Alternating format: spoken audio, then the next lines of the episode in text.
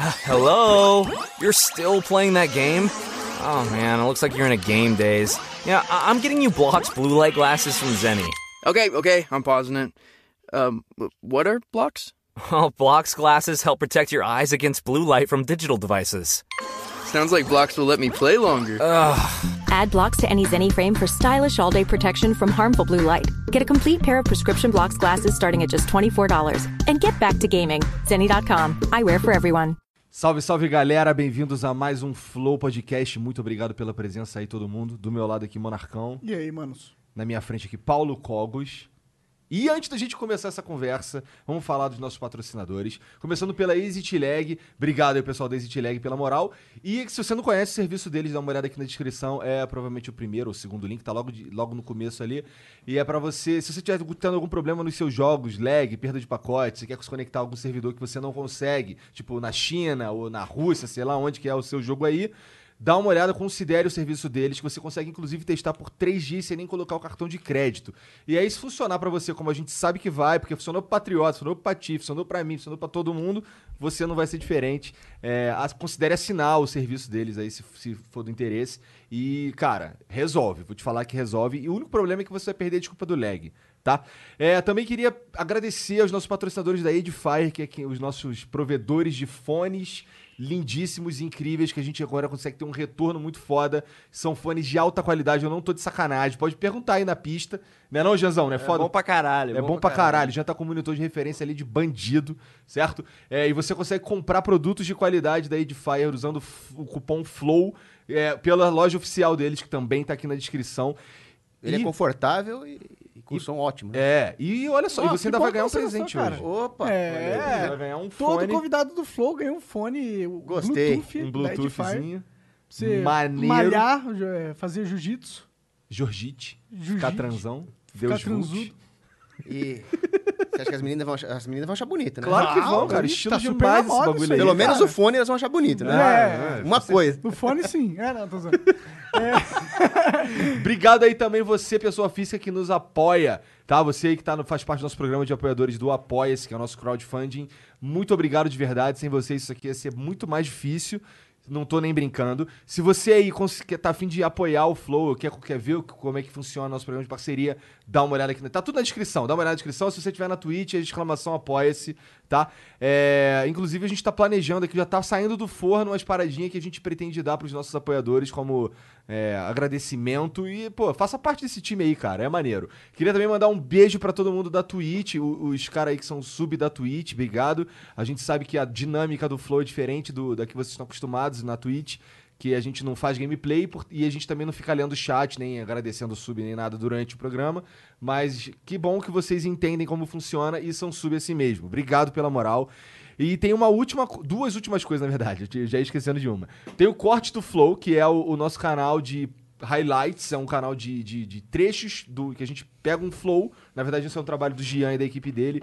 Ele eles pegam o flow e co- picotam ele, soltam lá nesse canal, facinho pra você digerir. Por exemplo, quando a gente estiver falando aqui de alguma coisa, algum assunto interessante, quando a gente falando de coronavírus aqui com o Cogos, por exemplo, provavelmente vai ter lá um cortezinho pra você saber o que, que o Cogos pensa disso tudo, tá bom? E a última coisa é Inscrevam-se no nosso Instagram. Segue, cara. Segue. É, Eu- segue o eu- Instagram eu aí, fiquei, Eu galera. fiquei pensando qual que era a palavra que eu usava. Tá na Sigam no Instagram, porque lá a gente posta todas as fotos que a gente tira com todos os convidados, a não ser quando a gente vai embora e esquece, né, Jean? É isso mesmo. Porque tem vezes que a gente tem que sair daqui correndo e acaba esquecendo. Segue o Instagram do Cogos também, que eu não sei qual é. Qual é, É o Paulo.cogos, eu tô, eu tô atirando com uma metralhadora na foto. Olha lá. No stand. É, porque no Twitter os caras não gostam muito de tu, né? eu fui expulso do Twitter, era a minha oitava conta, mais ou menos. Caralho. Sétima. E aí eu fui expulso e não posso mais entrar. Tu tem que botar um nome random, cara. Tem que botar, tipo, é, gostosas 2D com frases do Paulo Cogos. É, Não, eu já tentei de tudo. Aforismos do Paulo Cogos, teses ontoarquistas. esse, esse era o que eu seguia da Teses? última vez. É. É, aí... Teses o quê? Ontoarquista. Como que Eu não essa sei o que que é. tese, como que eles descobriram que era você? Ou que merda Alguém você denunciou, falou, mano? ou pelo IP, eu Cara, não sei eu como é que falo eles fazem. muita merda, não me bane, mano. O que, que você ficou? Qual é as merdas que você tá falando? Eu acho que o problema é que eu não falei merda, eu falei as verdades, cara. Entendi. Esse foi o problema. Caralho. Mas é teses o quê? Ontoarquistas. O que, que é ontoarquista? Onto vem do ser, né? Ah. Ontologia, estudo do ser. E arqué vem do princípio primeiro. Então seria a ideia de não existir mais um Estado ou uma ideologia política ou uma forma de governo pré-definida. mas a ideia é de se submeter à natureza das coisas. Então seria obedecer às regras que emanam da natureza do ser. Essa é a é- é a ideia. Entendi. Então, por exemplo, a natureza de um pai de família é mandar na sua família, de um padre é mandar na igreja, de um empresário é mandar na empresa, e nenhum governo pode se impor em cima deles. Entendi. E ao mesmo tempo não é tocar o zaralho também, né? Porque às vezes eu vejo muito anarquista por aí que eu sou contra a autoridade, eu sou contra o capital, eu sou contra o sistema. Tá, e você vai comer do quê? Então tem que ter regras, tem que ter hierarquia, tem que ter autoridade, elas só não podem ser um monopólio do Estado. Essa é a ideia. E aí eu concordo contigo pra caralho, inclusive. Porque eu sinto que tem muito cara que tá chegando agora aí num movimento libertário, ou ANCAP, ou esses libertin que a gente tem pra caralho aí. E eles entram numa de que pau no cu do governo no- do estado de hoje pra amanhã. E, e vai, vamos, sei lá, vamos, cada um aqui vai todo mundo, sei lá, viver de subsistência agora, tá ligado? Já É, vi- anarcoprimitivistas. É, acho idiotas. Que, que entra nessa, eu fico, caralho, cara. Pelo É, amor de Deus. subsistência. Eu não quero isso. Isso aí não é o que eu quero, não. Tô fora. Tem que ter padrões, por exemplo, padrões de controle de voo. Como é que você vai ter o tráfego aéreo sem regras definidas, né? Aham. Então os caras esquecem disso. Eu vejo uns caras putos com, por exemplo, ah, tá, numa, ah, tá numa rodovia e aí a rodovia tem um limite de velocidade. O cara vai quebrar o limite de velocidade porque, sei lá, suposto, no caso de como funciona hoje na maioria, em algumas ou na maioria das estradas, é imposto pelo Estado. Mas se fosse privado, alguém impor o limite de velocidade Eu também. diria que imagino. não. Você acha que não? Não. Porque. entraria outra regra, que seria a periclitação da vida humana.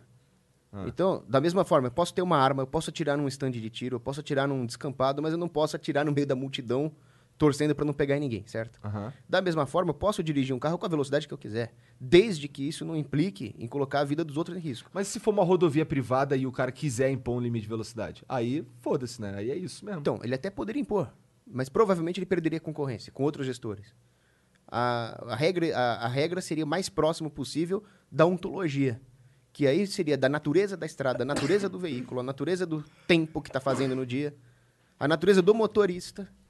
Então, um cara que tem um curso de direção defensiva e ofensiva com a SWAT, que está dirigindo o melhor carro do mundo, numa estrada limpa e grande, num clima bom. É claro que ele vai poder correr muito mais do que um cara que está num carro ruim, com péssima manutenção, sem sono. Então, é uma questão de bom senso mesmo. Não é uma Eu- questão de impor eu um também acho que seja uma questão de bom senso, concordo com você também. Mas eu respeitaria o cara que quer a porra do limite de velocidade na estrada dele. Poderia até, por questão de economia de informação, ele estabelecer um limite. Mas primeiro que não seria esse limite ridículo que esse babaca desse João Dória e desse Haddad colocaram. Segundo, que não poderia ser uma... Você não poderia punir alguém sem um direito de defesa. As regras de trânsito hoje, as multas de trânsito, elas violam os pilares do direito ocidental. Eu não tenho direito de me defender e o governo simplesmente fala, afirma que eu estava correndo acima de um certo limite, não explica por que, que eu devo ser punido, não me dá direito de defender e me multa.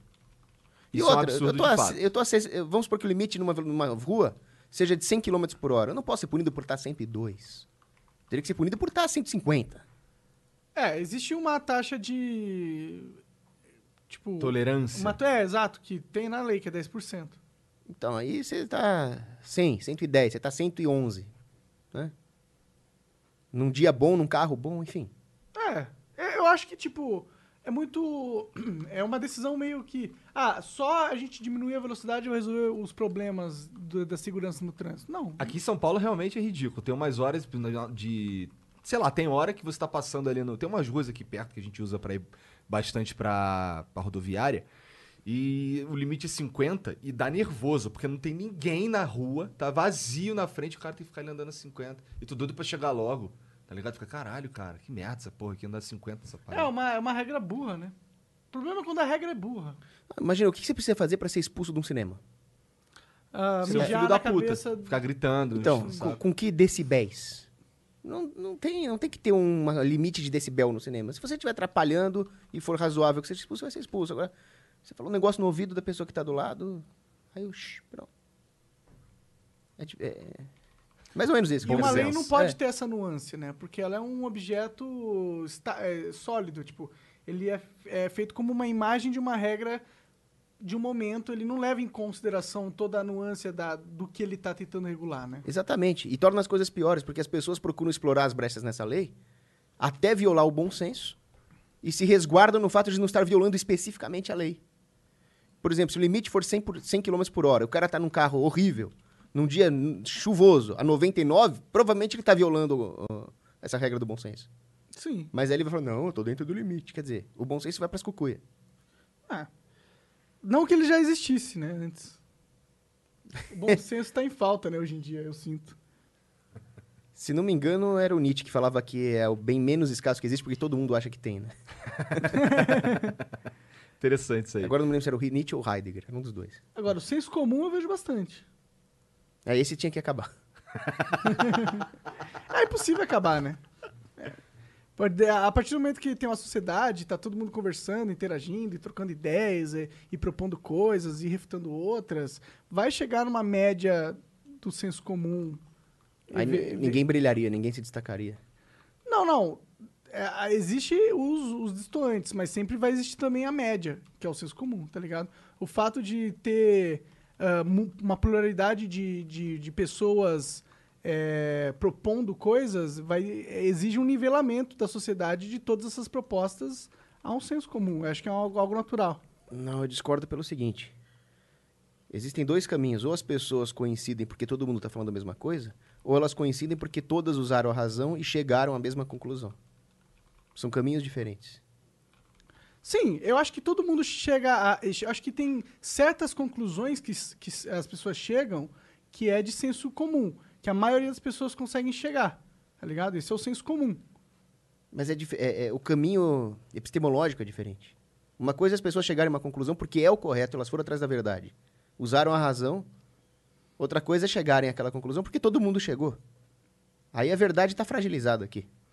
Por exemplo, se todo mundo concordar que imposto é errado por um motivo ideológico, eu sou contra imposto porque eu sou contra imposto porque falaram que está errado. Se as pessoas chegarem à conclusão de que o imposto é errado porque usaram a razão econômica e usaram o senso moral, aí é diferente.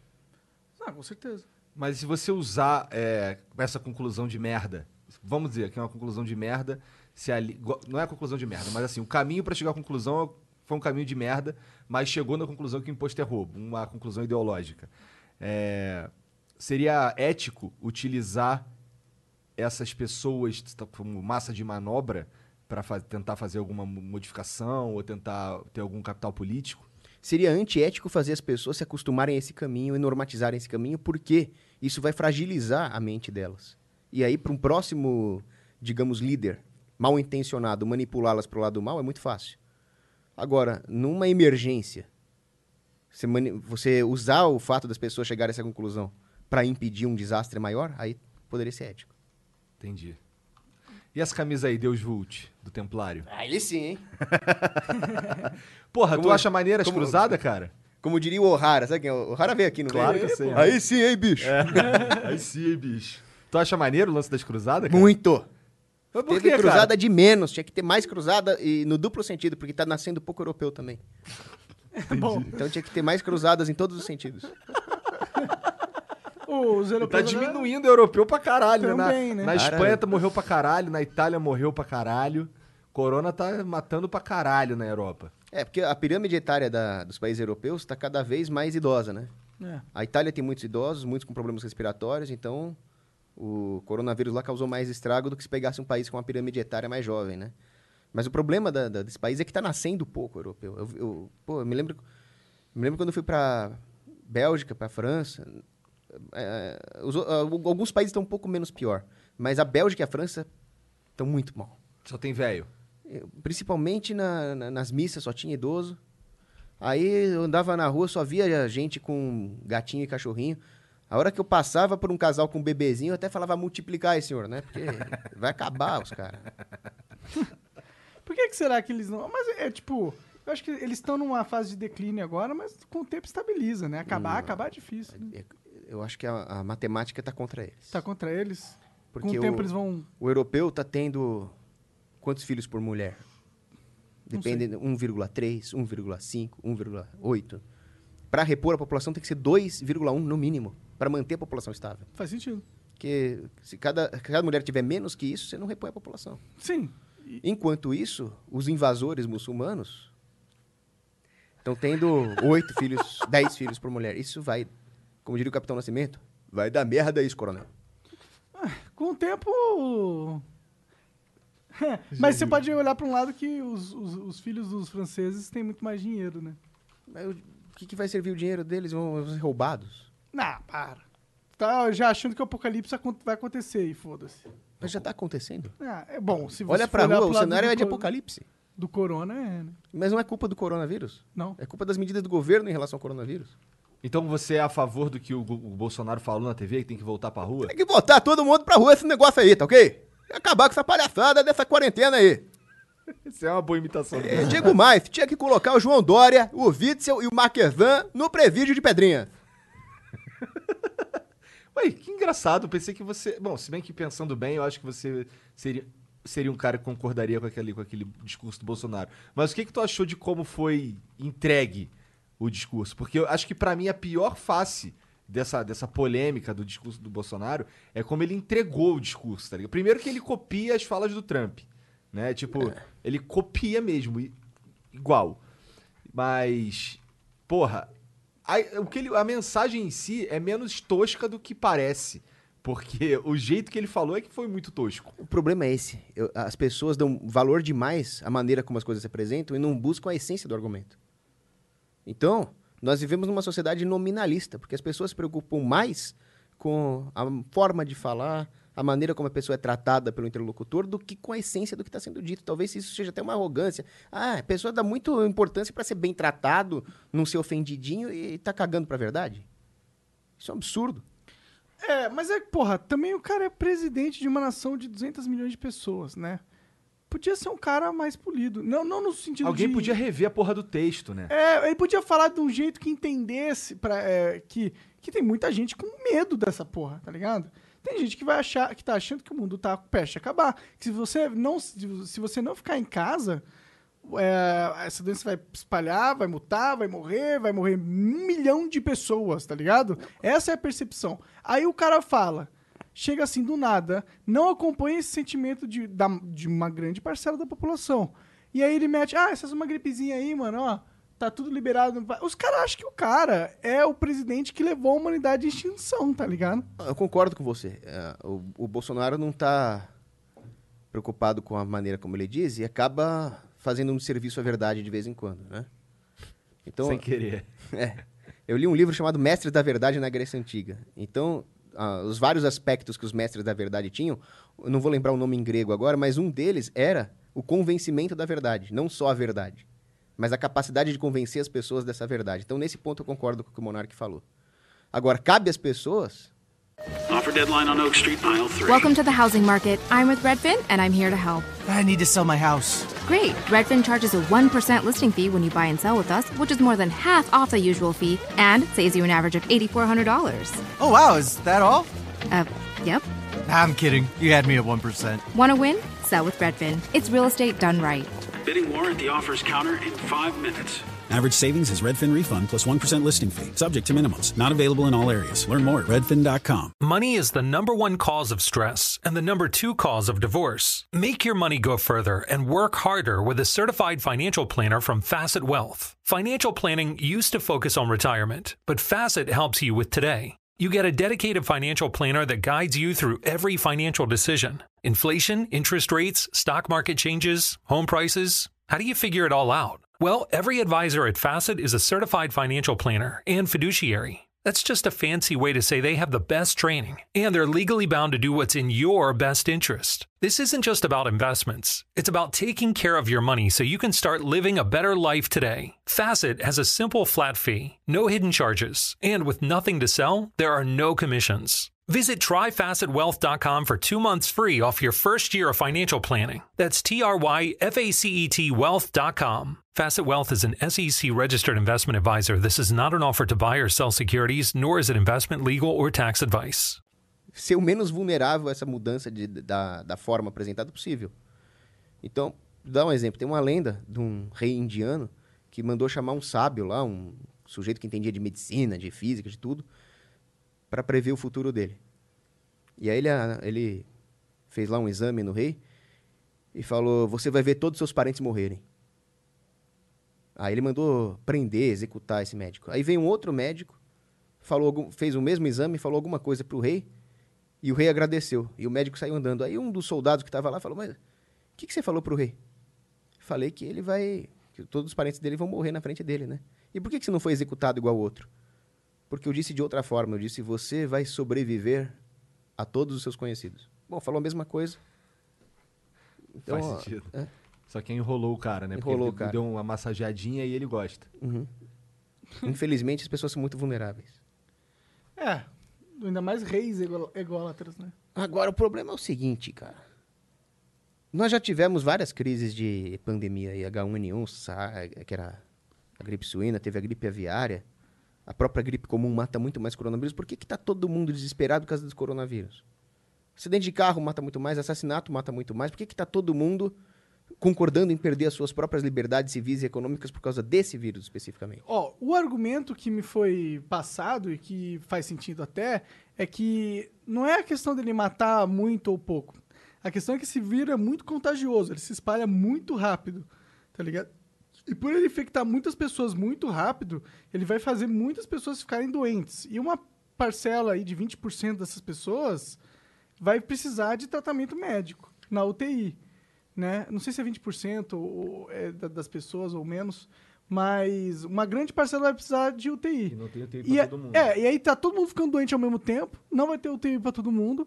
E aí tem outras pessoas que têm outras coisas, tipo câncer, que também precisam da UTI, que vão morrer porque não tem vaga, tá ligado? Então, é, a, a pessoa pessoa tava com medo, né? E essa campanha aí pra todo mundo ficar em casa existe, porque eles queriam achatar essa a curva de progressão da expansão da, da, da infecção na, na sociedade, para que não acontecesse essa dinâmica com os hospitais, de você ter uma explosão de demanda nas UTIs. É, isso é uma conversa muito furada. Porque isso é o que eles chamam de isolamento horizontal. Encarcera todo mundo. Agora, nos países que deu certo, Israel, própria Inglaterra, a Holanda está fazendo isso, é isolamento vertical. Então, eles isolam a população de risco. E o resto vai lá sustentar a economia para que a linha. O pessoal fala para achatar a curva abaixo de uma linha da capacidade de atendimento da saúde. Agora, se acabar a economia do país, essa linha vai diminuir. Nós vamos ter menos recursos para ter mais leitos. O que devia ser feito é mais leitos, leitos de campanha, É. flexibilizar a oferta de feitos, leitos. Agora, postergar a infecção de todo mundo, deixar todo mundo preso de ca- dentro de casa, só vai postergar a infecção de toda a população de uma vez e nós vamos acabar caindo no- numa numa infecção generalizada durante o inverno, que vai ser muito pior. É uma burrice estratégica, além de ser uma violação da, da liberdade individual, é uma burrice estratégica sem tamanho que, o que eles estão fazendo. E tem mais um detalhe. Como esse vírus é muito infeccioso, apesar de ser pouco letal, provavelmente boa parte da população já pegou. Nem ficamos sabendo, a maioria foi assintomático. Então era importante que, como disse o ministro da Defesa de Israel, chegasse a 50%, 60% de pessoas que pegassem sem sintomas e ficassem imunizadas para acabar com a ameaça de uma vez por todas. Mas são países, primeiro, que são países que são bem diferentes economicamente, socialmente, blá blá blá, do Brasil. Então nós Holanda, temos Israel. menos recursos ainda para aguentar uma quarentena. Mas a gente tem muito mais gente, né? Aqui tem, tipo, infinitamente mais gente do que tem na Holanda, por exemplo. Ou em Israel. E o povo aqui é muito mais próximo, né? Já viu? Você sabe, conhece o E brasileiro? muito né? mais Sim. pobre. E aqui É. a gente tem muito mais as- as medidas de isolamento cara, social- 100 milhões de pessoas não têm água encanada, cara. Então, mas, o, tem mais um motivo básico. pelo qual o país não pode aguentar os danos econômicos de uma quarentena. Vai morrer muito mais gente, principalmente no Brasil, Não, mas de, eu, de pobreza. eu concordo nesse ponto, realmente. É, eu, e eu falava isso desde o começo, antes da- do coronavírus chegar aqui no Brasil. Eu falei, o, o- esse, a reação ao coronavírus é também muito danosa, né? Uhum. Você... A pessoa fala, ah, as vidas são mais importantes que a economia. Mas a economia, se falhar, pessoas morrem também. Exato. E outra, a, a economia é feita de vidas, né? São vidas que dedicam parte do seu tempo para conseguir o seu sustento, para cuidar da sua manutenção da sua própria vida. A economia ela é vida. Quanto melhor a economia tiver, quer dizer que melhor a vida dos seus cidadãos estão. Claro. Aliás, a melhora no padrão de vida das pessoas desde a Revolução Industrial é uma das principais causas na queda de infecções, de doenças, de mortalidade infantil, de tudo. É, eu acho que não dá pra você é, amputar a perna pra salvar um, um sangramento no dedão. Também, né? Eu entendo esse argumento. E parece é que tipo, eu também, eu sou leigo. Eu não sei, eu não entendo qual que é o potencial prejudicial desse do coronavírus re- realmente. Eu não sei se ele pode se tipo, se ele infecta todo mundo, ele se muta e aí pode ficar letal. Ou ele, né, eu não sei qual, qual, qual são as possibilidades de dar merda. Então, pra mim, é muito difícil julgar o caminho do governo nesse sentido. Porque eu falo assim, mano, os caras têm acesso aos maiores e melhores e mais renomados especialistas em todas as áreas possíveis. Ainda mais numa situação como essa, meio apocalíptica. Todo mundo quer. Tipo, tá todo mundo procurando quem que é o cara que vai salvar a bola dessa vez, tá ligado? Então, tipo, se eles estão passando uma coisa, eu que não tenho esse conhecimento pra refutar a estratégia dele, não consigo, tá ligado? Eu não consigo só falar, ah, mano, não temos que entrar em quarentena, não, foda-se isso, vão trabalhar. E se tiver, tá ligado? Eu não sei. Não, mas olha só, você foi extremamente honesto intelectualmente ao chegar aqui, para milhares, milhões de pessoas que estão vendo isso aqui, e falar, eu não sei.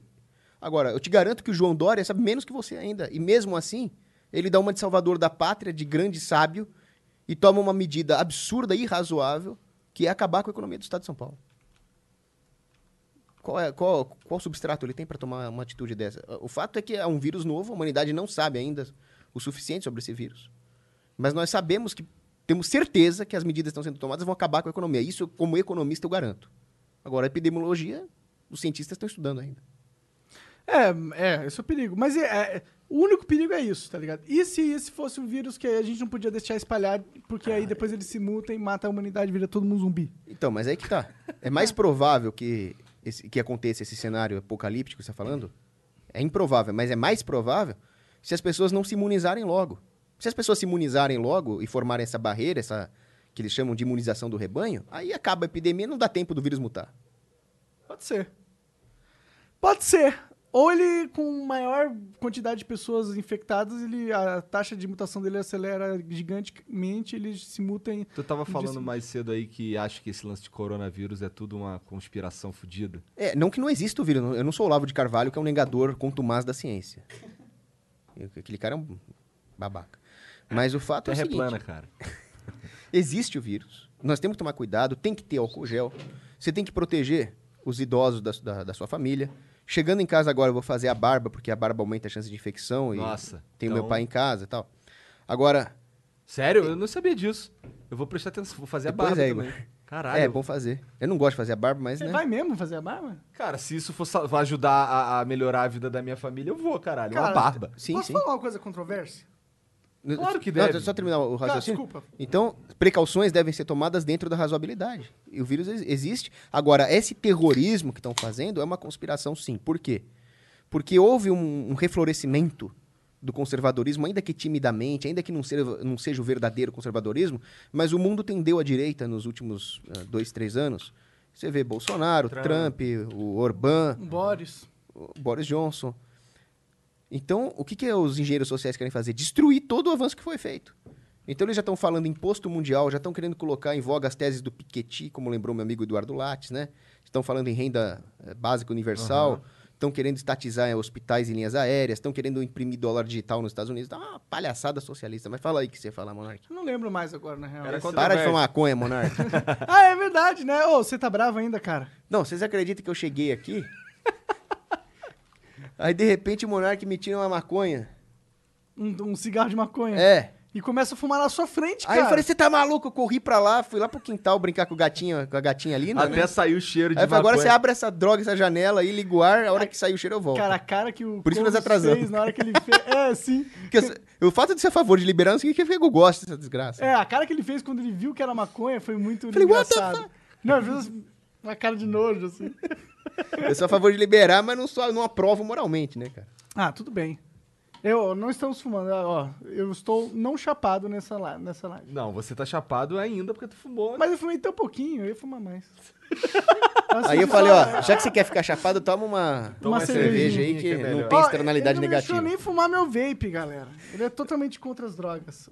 Cara, Fogos da saúde. sa- Sabe qual foi a- o ato mais audaz que eu fiz? Ah. Eu fui falar com um cara que era um cara perigoso da Itália lá. Um cara, o cara já tinha sido paraquedista do exército italiano. Hum. Aí o cara virou. Começou a mexer com construção de navio. E o cara começou a falar comigo um- umas coisas que eu nem posso comentar aqui. De repente ele tirou um charuto. Eu não tive dúvida. Eu falei, não vai acender esse charuto não, senão eu vou embora. Ele... Eu achei que ele ia ficar muito puto comigo, mas ele me elogiou pela coragem. Você falar assim comigo é porque você é corajoso. Na verdade, eu não sou corajoso, eu sou maluco mesmo. Ô, esse lance de renda básica universal, eu vi que Tem- há um movimento na internet aí de influenciadores e tal, falando que ah, eles estão tentando. Houve uma proposta do governo, o governo falou algo sobre isso, né? De dar, acho que 200, na época que eu vi, 200 reais para, sei lá, 20 milhões, 22 milhões de pessoas. que são- Trabalhadores informais. É, uns caras desse grupo aí. E aí os, os outros, eh, tava todo, tinha uma outra, um grupo eh, propondo uma, uma- um salário de 300 reais para 77, eu acho, milhões de pessoas, que expandindo muito mais esse grupo proposto pelo governo. E, e dizendo que isso daí custaria 21,5 bilhões por mês. E eles estavam sugerindo para fazer isso durante seis meses. De onde sai esse dinheiro, cara? De nós. Essa é a primeira pergunta. De onde sai esse dinheiro? De você. S- vão- Pois é. Do trabalhador da esquina. Não, cara, isso é da impressora do governo. E aí, indiretamente, sai de quem poupou. De todo mundo. A nossa poupança está sendo dilapidada. Por quê? Ora, se uma pessoa poupou durante a vida, ou durante os últimos anos, talvez até para um cenário como esse, ah, vamos deixar um dinheiro guardado, vai que aconteça alguma merda. Agora, quando o governo faz essa demagogia, esses programas demagógicos socialistas, o que, que ele está fazendo senão dilacerar a poupança de quem se preparou para uma emergência? Isso é criminoso, isso é terrorista, isso é um bando de socialistas safados que deviam ser todos mortos. Caralho. Deus E se a gente Deus pensar no, é, no Universal Basic Income como algo do. Eu tenho um time, meu time é o Brasil, tá ligado? Dentro do, do meu time, a gente tá competindo contra todos os outros times no mundo, que é a China, o Japão, os Estados Unidos. Vamos supor, porque como é uma zona comercial fechada, econômica fechada, a gente coopera dentro dela mais do que fora. A gente acaba tendo uma união ali, a gente acaba ficando no mesmo time, querendo ou não. Né? A gente segue as mesmas regras de importação, de exportações, até porque o Estado né, meio que forma esse time. Infelizmente. Eu sei que você não gosta. Não podia discordar mais. Mas, tipo, não tem um time, não, não, não existe um grupo de pessoas que se cooperam entre si pro bem melhor, pra, pra evoluir, pra, tipo, pra prosperar, pra cada um ter mais, sempre. Bom, para começar, o Estado é totalmente parasitário nessa relação. Não. O, o- pior inimigo que você tem dentro do território é o governo brasileiro. Eu entendo, mas esquece o Estado. Pensando só na organização de país. Um ci- se a gente tiver melhores cidadãos equipados para competir de uma forma mais. num nível av- mais avançado, não é melhor para todo mundo? Bom, se isso fosse verdade, primeiro que isso não é verdade. Eu tenho bons amigos argentinos e tem brasileiros que eu odeio. Mas. Né? Mas e daí? E, segundo que eu não tô competindo com nenhum argentino. Eu quero que o argentino fique muito rico para comprar meus produtos. Sim, sim, sim. Mas. É, competição foi uma palavra infeliz que ele usou. Ele quis dizer só que tem esse time aqui e esse time quer se dar bem. Tá todo mundo Mas o- competindo no ranking pra ver quem vai ser o melhor. Não tá competindo. Não, não é um jogo onde eu tenho que destruir meu oponente pra ganhar. Eu tenho que só ganhar mais do que ele. Vamos supor que existem dois países no mundo e os dois povos se odeiam. Uhum.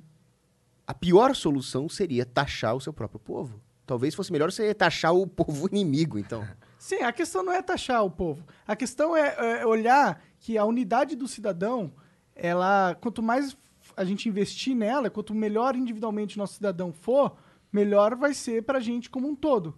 Sim, mas isso vale para qualquer pessoa no mundo. Eu quero que o francês esteja bem. Sim, com certeza. E, e é só por isso que eu acho, por essa lógica que eu acho que o Universal Basic Income é uma iniciativa interessante. O fato dele vir do Estado pode ser ruim, mas o fato de existir uma renda mínima que garante as pessoas terem construir uma plataforma debaixo dos seus pés com que ela possa alcançar coisas é, melhores, eu não acho ruim. O governo só vai conseguir pagar essa renda mínima tirando dinheiro da economia e prejudicando aquele que está na margem da economia. Então ele está destruindo bens, empregos, serviços e, e renda sustentável das pessoas que estão à margem da economia. Não necessariamente. Se você for para pensar, tem muito dinheiro na economia que, tipo, é mal aplicado por decisões individuais mesmo, assim, entendeu? Tem, óbvio que tem. É, então, se você pega e tira uma pequena parcela de- da- do total do dinheiro da sociedade e aplica em algo que é, tipo, obviamente bom para todo mundo, porque é uma renda básica que é universal, tá ligado? É, eu acho que você acaba tendo uma- um mecanismo dentro da economia que vai potencializar ela, que vai ajudar ela a funcionar de uma maneira mais eficiente. Tipo, dentro de um jogo de RPG, por exemplo, você tem que ter as missões iniciais ali para você construir o seu equipamento, pra você ficar forte, pra você pegar e matar os monstros mais fortes, tá ligado? E se você der- tá dentro de um cenário, dentro de um jogo, onde você não tem a capacidade de evoluir pra conseguir matar os monstros mais fortes, você só tem os monstros mais fortes, tá ligado? É um jogo que não tem muita graça. E que não é um jogo que tem um- uma, uma curva de progressão boa. Discordo completamente pelo seguinte: é óbvio que as pessoas individualmente tomam decisões erradas. Vamos supor que em vez de comprar esse excelente fone que nós estamos usando, nós comprássemos um fone horrível, se tivesse que jogar fora e comprar outro. Então você foi punido pelo seu erro de fazer uma má avaliação. Por isso que a economia cresce, porque os- as decisões erradas são punidas mercadologicamente, enquanto as decisões acertadas são recompensadas com lucro. A hora que entra o governo e por um critério que ele tirou da bunda, ele resolve taxar, porque eu acho que esse aqui está investindo mal, eu acho que aquele está investindo mal, nós perdemos os critérios que são usados no mercado para incentivar as boas decisões e substituímos por um critério político. Então, o que vai acontecer é que as pessoas vão errar mais.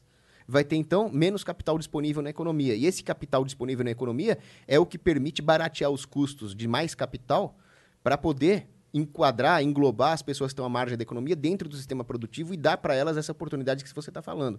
Agora, se, em vez de fazer isso, em vez de permitir que o capital se torne barato e disponível para todos, nós encarecemos o capital e tornamos o pobre dependente do governo, aí você está perpetuando a, a dependência econômica, você não está combatendo o problema, da, o problema da pobreza, e cada vez mais vai ter mais gente dependente do governo até o sistema não se pagar mais e quebrar. É isso que sempre aconteceu ao longo da história. Além de tudo, é antiético você pegar o, Mary redeemed a $50,000 cash prize playing Chumba Casino online. I was only playing for fun, so winning was a dream come true. Chumba Casino is America's favorite free online social casino. You too could have the chance to win life changing cash prizes. Absolutely anybody could be like Mary. Be like Mary. Log on to chumbacasino.com and play for free now. No purchase necessary. Void where prohibited by law. 18 plus terms and conditions apply. See website for details. The voice in the preceding commercial was not the actual voice of the winner. Mary redeemed a $50,000 cash prize playing Chumba Casino online. I was only playing for fun, so winning was a dream come true. Chumba Casino is America's favorite free online social casino. You too could have the chance to win life changing cash prizes. Absolutely anybody could be like Mary. Be like Mary. Log on to chumbacasino.com and play for free now. No purchase necessary. Void where prohibited by law. 18 plus terms and conditions apply. See website for details. The voice in the preceding commercial was not the actual voice of the winner. Se assaltar alguém para dar para os outros. Isso é, isso é um assalto a mão armada. Tá, e se a gente esquecesse a questão estatal e a questão é, coercitiva do imposto, e a gente coloca um fundo é, coletivo ah, Por caridade. por caridade. Tá bom. Por caridade, beleza, né? Beleza, Não, faz não. o que você quiser com o seu dinheiro. Ok. E aí você concorda comigo que há um sistema, uma mecânica onde todo mundo ganha uma renda mensal mínima é um sistema que é talvez produtivo dentro do nosso sistema capitalista, que talvez ele alavanque ah, o capitalismo de base, porque ele vai distribuir eh, somas eh, de um jeito uniforme através de, de toda a população, não vai privilegiar ninguém. É, É, é todo ideia- mundo ganhando a mesma coisa, tá ligado? Não é que a ideia é ruim, na minha opinião. Eu acho só que o problema é que quem vai impor a ideia é, é o Estado. E aí quem não tá afim. Eu, eu gosto do lance da- de, eu, que, de eu gostar da regra pra eu participar dela. Por exemplo, ah, esse lance aí. Se eu, se, eu, se eu tenho dinheiro e eu quero ajudar, e eu, eu concordo com você que, que eu tenho mesmo que ajudar as pessoas, porque pra mim é melhor que as pessoas do meu bairro tenham mais dinheiro. Aí aqui dentro do meu bairro a gente gera um fundo e aí essas pessoas recebem esse fundo de maneira privada e de maneira espontânea. É uma parada. Agora, o cara vir me taxar pra dar o dinheiro pra um outro cara e eu não gosto disso, aí é foda. Na minha opinião. Mas tem uma coisa, nós- é claro que nós temos que ajudar as pessoas necessitadas, por caridade, não assalto a mão armada. Mas se alguém fizesse isso, é uma ideia furada do Suplicy, eu até tive uma discussão com ele o dia que ele foi dar uma palestra no, no INSPER, e ele deu essa ideia, ele nem estava falando de caridade, estava falando de roubar os outros mesmo. Mas mesmo se fosse um fundo caritativo, isso na verdade seria uma falsa caridade. Porque a pessoa simplesmente estaria fazendo um desencargo de consciência. Ah, eu já dou dinheiro para o grande fundo comunitário lá e não se preocupa mais. E não é essa caridade que a Igreja Católica, por exemplo, recomenda. A Igreja Católica recomenda. Mas se funcionar, né? Mas não vai funcionar, esse é o problema. Como você sabe? Nunca testou? Não vai funcionar pelo seguinte: qual é o critério para receber esse dinheiro? As pessoas vão ficar dependentes dele. O critério é nenhum. Você tá vivo, você recebe. Então, então, olha que absurdo. Mas, tipo, é um dinheiro mínimo. Então você deixa de vão investir em capital Ah. para que um, um gastador, um sujeito pródigo e consumista pegue esse dinheiro para comprar cachaça? Mas é só esse cara que existe na, te- na Terra? Não, só mas é o que esse- vai acontecer, as Mas pessoas existe- Aí todo mundo vai virar um cachaceiro. Tem o dinheiro de graça lá, a pessoa que, que- chegar primeiro vai pegar. Não, não, o dinheiro é pra todo mundo. Eu sei, isso é um absurdo. Eu não acho, eu acho, eu acho interessante. Eu acho que é, é uma mecânica que pode elevar o, o nível do jogador, tá ligado? Não, as pessoas vão comprar cachaça, vão gastar isso no puteiro. Cara, O que você tem que Não, fazer? beleza, aí ele vai ficar ganhando aquela miséria ali pra sempre. Pra sempre. E aí vai ter uns Sim, caras que mas vão é assim que pegar as esse dinheiro e vão investir, não vai? Não vai ter alguém que vai fazer isso? Isso é a teoria do microcrédito, que já foi completamente refutado. Mas não vai ter alguém que vai investir? Não vai ter alguém que vai usar essa grana que ele não ganhava antes pra melhorar a vida dela de alguma forma? Olha, tem um sujeito, um pilantra, safado, vagabundo, chamado Mohamed, olha o nome do cara, Mohamed Yunus. Hum. E ele defendeu a teoria do microcrédito, que era essa teoria furada. Ele falou: se todo mundo receber um pouquinho através de um microcrédito, cada um vai investir num Mas pequeno crédito negócio. você tem que pagar de volta, né? Pois é. Então ele também estava tirando da bunda isso. Então não era a mesma Qual- ideia também, é uma ideia diferente, é outra mecânica. Não, é- é- ela, ela, ela pelo, é, a sua ideia pelo menos não é antiética, já que você está falando em caridade. A dele é antiética. Agora, Ele é criminoso, tinha que estar preso no presídio de pedrinha. Agora, qual o resultado do microcrédito? O resultado é o aumento do consumo, porque não é um crédito direcionado a uma atividade produtiva. Eu já vi um filho da puta, perdão da palavra aqui, falando que ah, eu participo de um programa da ONU para ajuda do Haiti. Nós damos sapatos para as criancinhas. Sabe o que aconteceu? Faliram as fábricas de sapato no Haiti. Porque estavam dando de graça. Aí ele falou: não, tudo bem, agora nós podemos dar sapatos para sempre para elas. O filho da puta destruiu a indústria haitiana e gerou uma dependência econômica para sempre. Eu não tô falando para não fazer caridade. Existem pessoas que são inválidas, que estão doentes, que precisam do dinheiro agora, que precisam comer hoje. Então não tô falando aquele clichê liberal de não pode dar peixe, tem que ensinar a pescar. Não, tem gente que precisa do peixe hoje para comer. Tem gente que não vai aprender a pescar. Mas criar um fundo comunitário é incentivar o consumo. Nós temos que fazer uma caridade mais personalizada. O sujeito está precisando de um crédito para o armazém dele, se ajuda daquela vez, ensina alguma coisa sobre contabilidade para ele, para a economia crescer e ele não mais ser dependente de você. Criar um estamento, uma instituição chamada fundo comunitário é destruição da verdadeira caridade.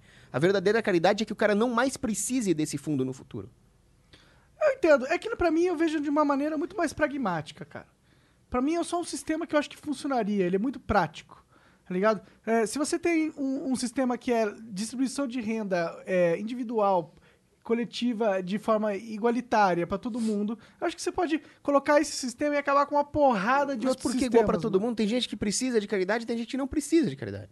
Porque aí vira um, um dividendo da sociedade, tá ligado?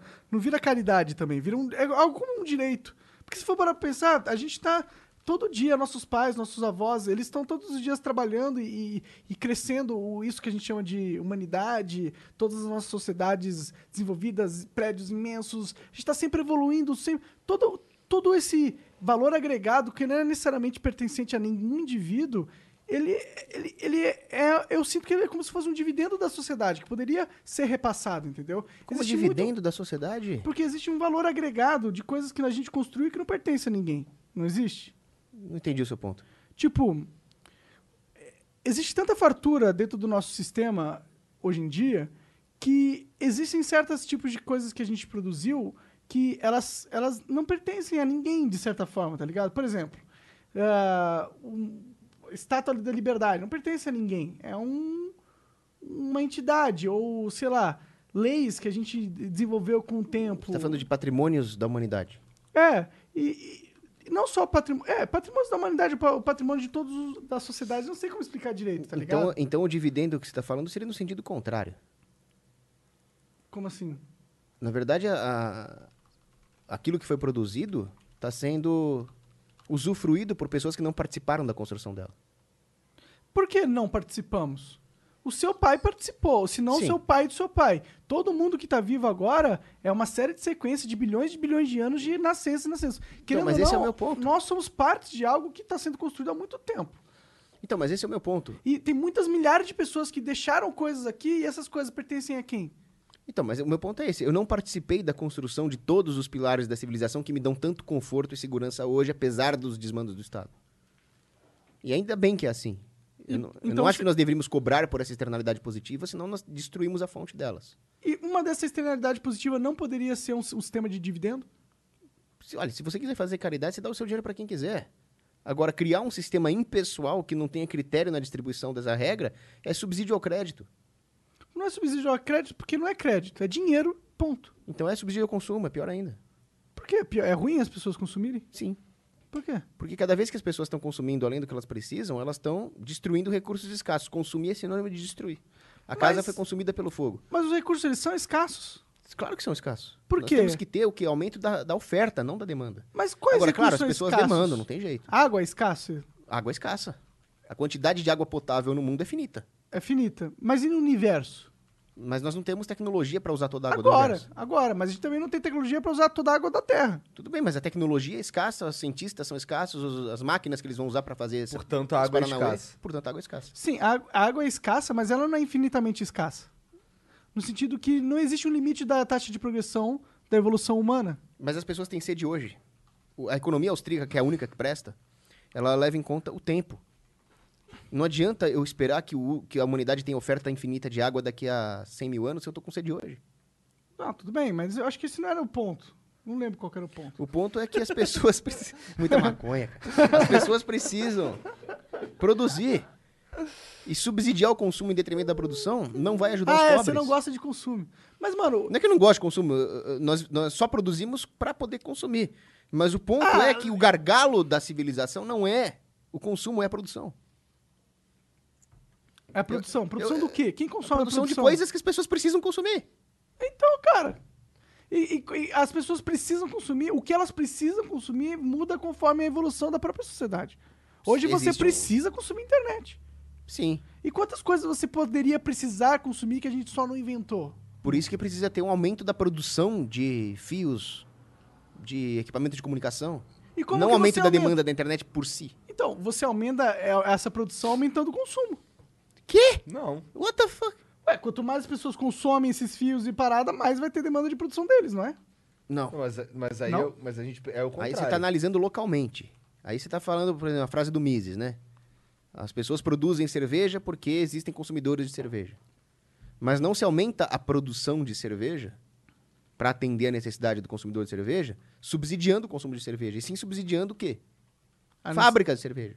Agora, subsidiar que eu digo não é o governo tirar dinheiro de outros setores para construir mais. E sim aumentar o capital que as próprias empresas de cerveja vão investir na sua própria produção. Então não é subsídio, eu falei a palavra errada, seria um reinvestimento. Agora, tirar o investimento da produção de máquinas, de comida, para subsidiar o consumo, é depauperar o capital da É, economia. mas não tá tirando. Isso aí é um pulo aí que Tá deu. tirando porque o capital é escasso, cara. O capital ele é escasso, com certeza.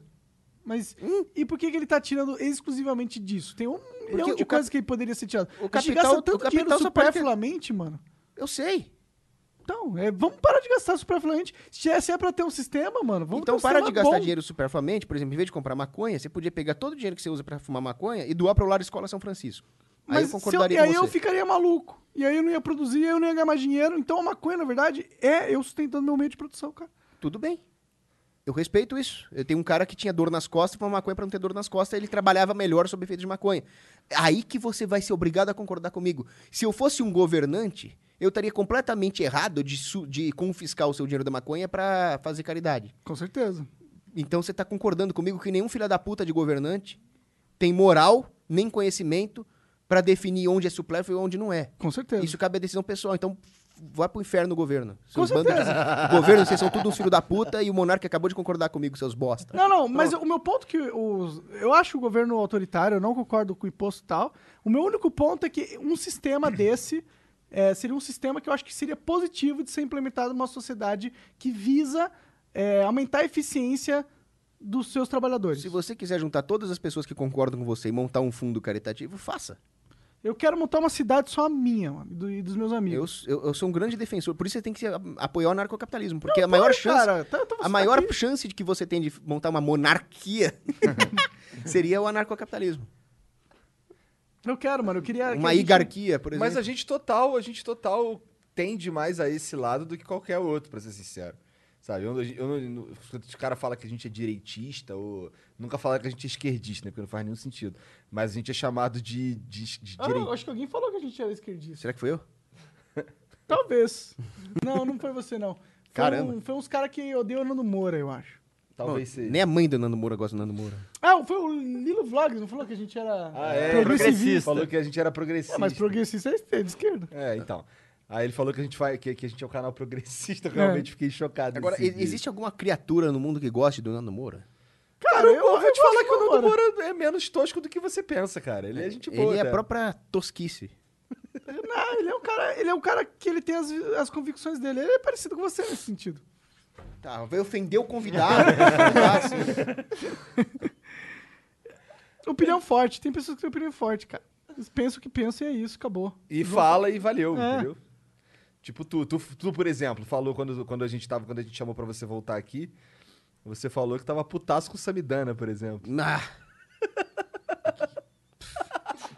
Eu combinei com o Monark que eu não ia fazer ofensas pessoais, mas a minha vontade é essa. Não, não faça, Cocos. Aqui é um programa que a gente ataca ideias. Mas minha vontade é atacar fisicamente. Você, você nem conhece o cara, mano. Mas conheço as barbaridades absurdas, sofísticas que ele fala sobre economia. Ah, tudo bem, mas, mano, o cara pode gostar do Corinthians e você gostar do Flamengo e. É diferente, ele gosta de assalto à mão armada, de socialismo, é diferente de gostar do Corinthians ou do Flamengo. Mas você tá numa sociedade que 99% das pessoas pensam dessa forma. Olha, quando eu tenho uma amiga, a, a Luísa, que ela é comunista marxista. É minha amiga. Só que ela é bonitinha, cara. O Samidana é feio pra caramba. E não, não dá pra ter a mesma tolerância, sabe? É, não sei como responder isso aí. Olha lá, é, qual que é o nome da sua amiga? Luísa. Ele só gosta de você porque você é bonita, hein? Mas qual que é o problema do Samidana? Tu viu o Flow com ele? Vi. E aí tu ficou puto por causa das paradas que ele falou? Ah, mas depois veio o Fernando Serviu até pra fazer aí, pô. dieta, porque eu não conseguia comer depois, de, de nojo. é. Ah, mas o Fernando Urich tem vários problemas também. Nós temos que nos voltar para a verdadeira escola de economia, que é a escola austríaca. Do Paulo Cocos. É, o Fernando Urich, ele defende a escola, ele diz que defende a escola austríaca, mas defende reserva fracionária, é aquela Hélio Beltrãozagem, sabe? Hélio Beltranzagem. É. não entendo O Hélio nada Beltrão desse é um sujeito que acabou com a escola austríaca no Brasil. Por quê? Porque o Lew Rockwell fundou o Mises Institute nos Estados Unidos. Com as ideias do Murray Rothbard, que é um dos maiores economistas do século XX, e do próprio Ludwig von Mises, que é a escola de economia praxeológica, o método de estudo lógico da ação humana. Ele fundou uma coisa maravilhosa no mundo. Tanto é que ele fundou isso no Alabama, não está nesses estados emporcalhados que é Washington, tomados por burocratas. Ele fundou um negócio fora do mainstream. E aí a ideia do Mises Institute foi se espalhando pelo mundo. Existe o Mises Portugal, por incrível que pareça, tem o Mises Cuba. Ali, tem, Caralho. cora- ali tem coragem, tia. Cara, esse aí é corajoso mesmo. Ali tem coragem. Tem o Mises Venezuela por motivos óbvios também. E aí os irmãos Quioca, o Cristiano Quioca, o Fernando Quioca e o Roberto Quioca trouxeram a ideia para o Brasil. E- Mas precisava de um financiador. O que, que esse instituto faz? O instituto, o Cristiano ele fala que é um instituto de fruição intelectual, mas eu acho que é mais que isso. É tipo think tank. É um think tank, exatamente. Eu acho que eles têm um papel de guerra, de guerra neocortical, de guerra mental nesse negócio. Porque eles fazem uma, uma vacinação contra a lavagem cerebral do governo. Mas eles precisavam de um financiador. Aí apareceu todo o Hélio Beltrão. O Hélio Beltrão começou financiando, parecia um sonho, né? Um bilionário financiando seu fundo. Mas aí ele deu o seu bote ofídico e roubou o instituto. E aí hoje o Instituto Mises Brasil não é um Instituto Mises Brasil. É um instituto socialista que defende Banco Central, que defende governo, que defende um monte de coisa errada. E o verdadeiro Instituto Mises Brasil, a ideia hoje no Brasil se chama Instituto Rothbard. Então no Brasil você vê como é que são as coisas, né? Não tem aquela piada da máquina? Inventaram uma máquina de pegar ladrão. Aí colocaram a máquina em Los Angeles, em uma hora ela pegou 20 ladrões. Aí, pô, que legal, levaram a máquina lá para Hong Kong, em uma hora pegaram 30 ladrões. Aí, bom, então vamos usar lá no, no, no Rio de Janeiro, levaram a máquina, em cinco minutos roubaram a máquina. Aqui no Brasil rouba até o instituto que, que é anti-roubo, né? Caralho, né?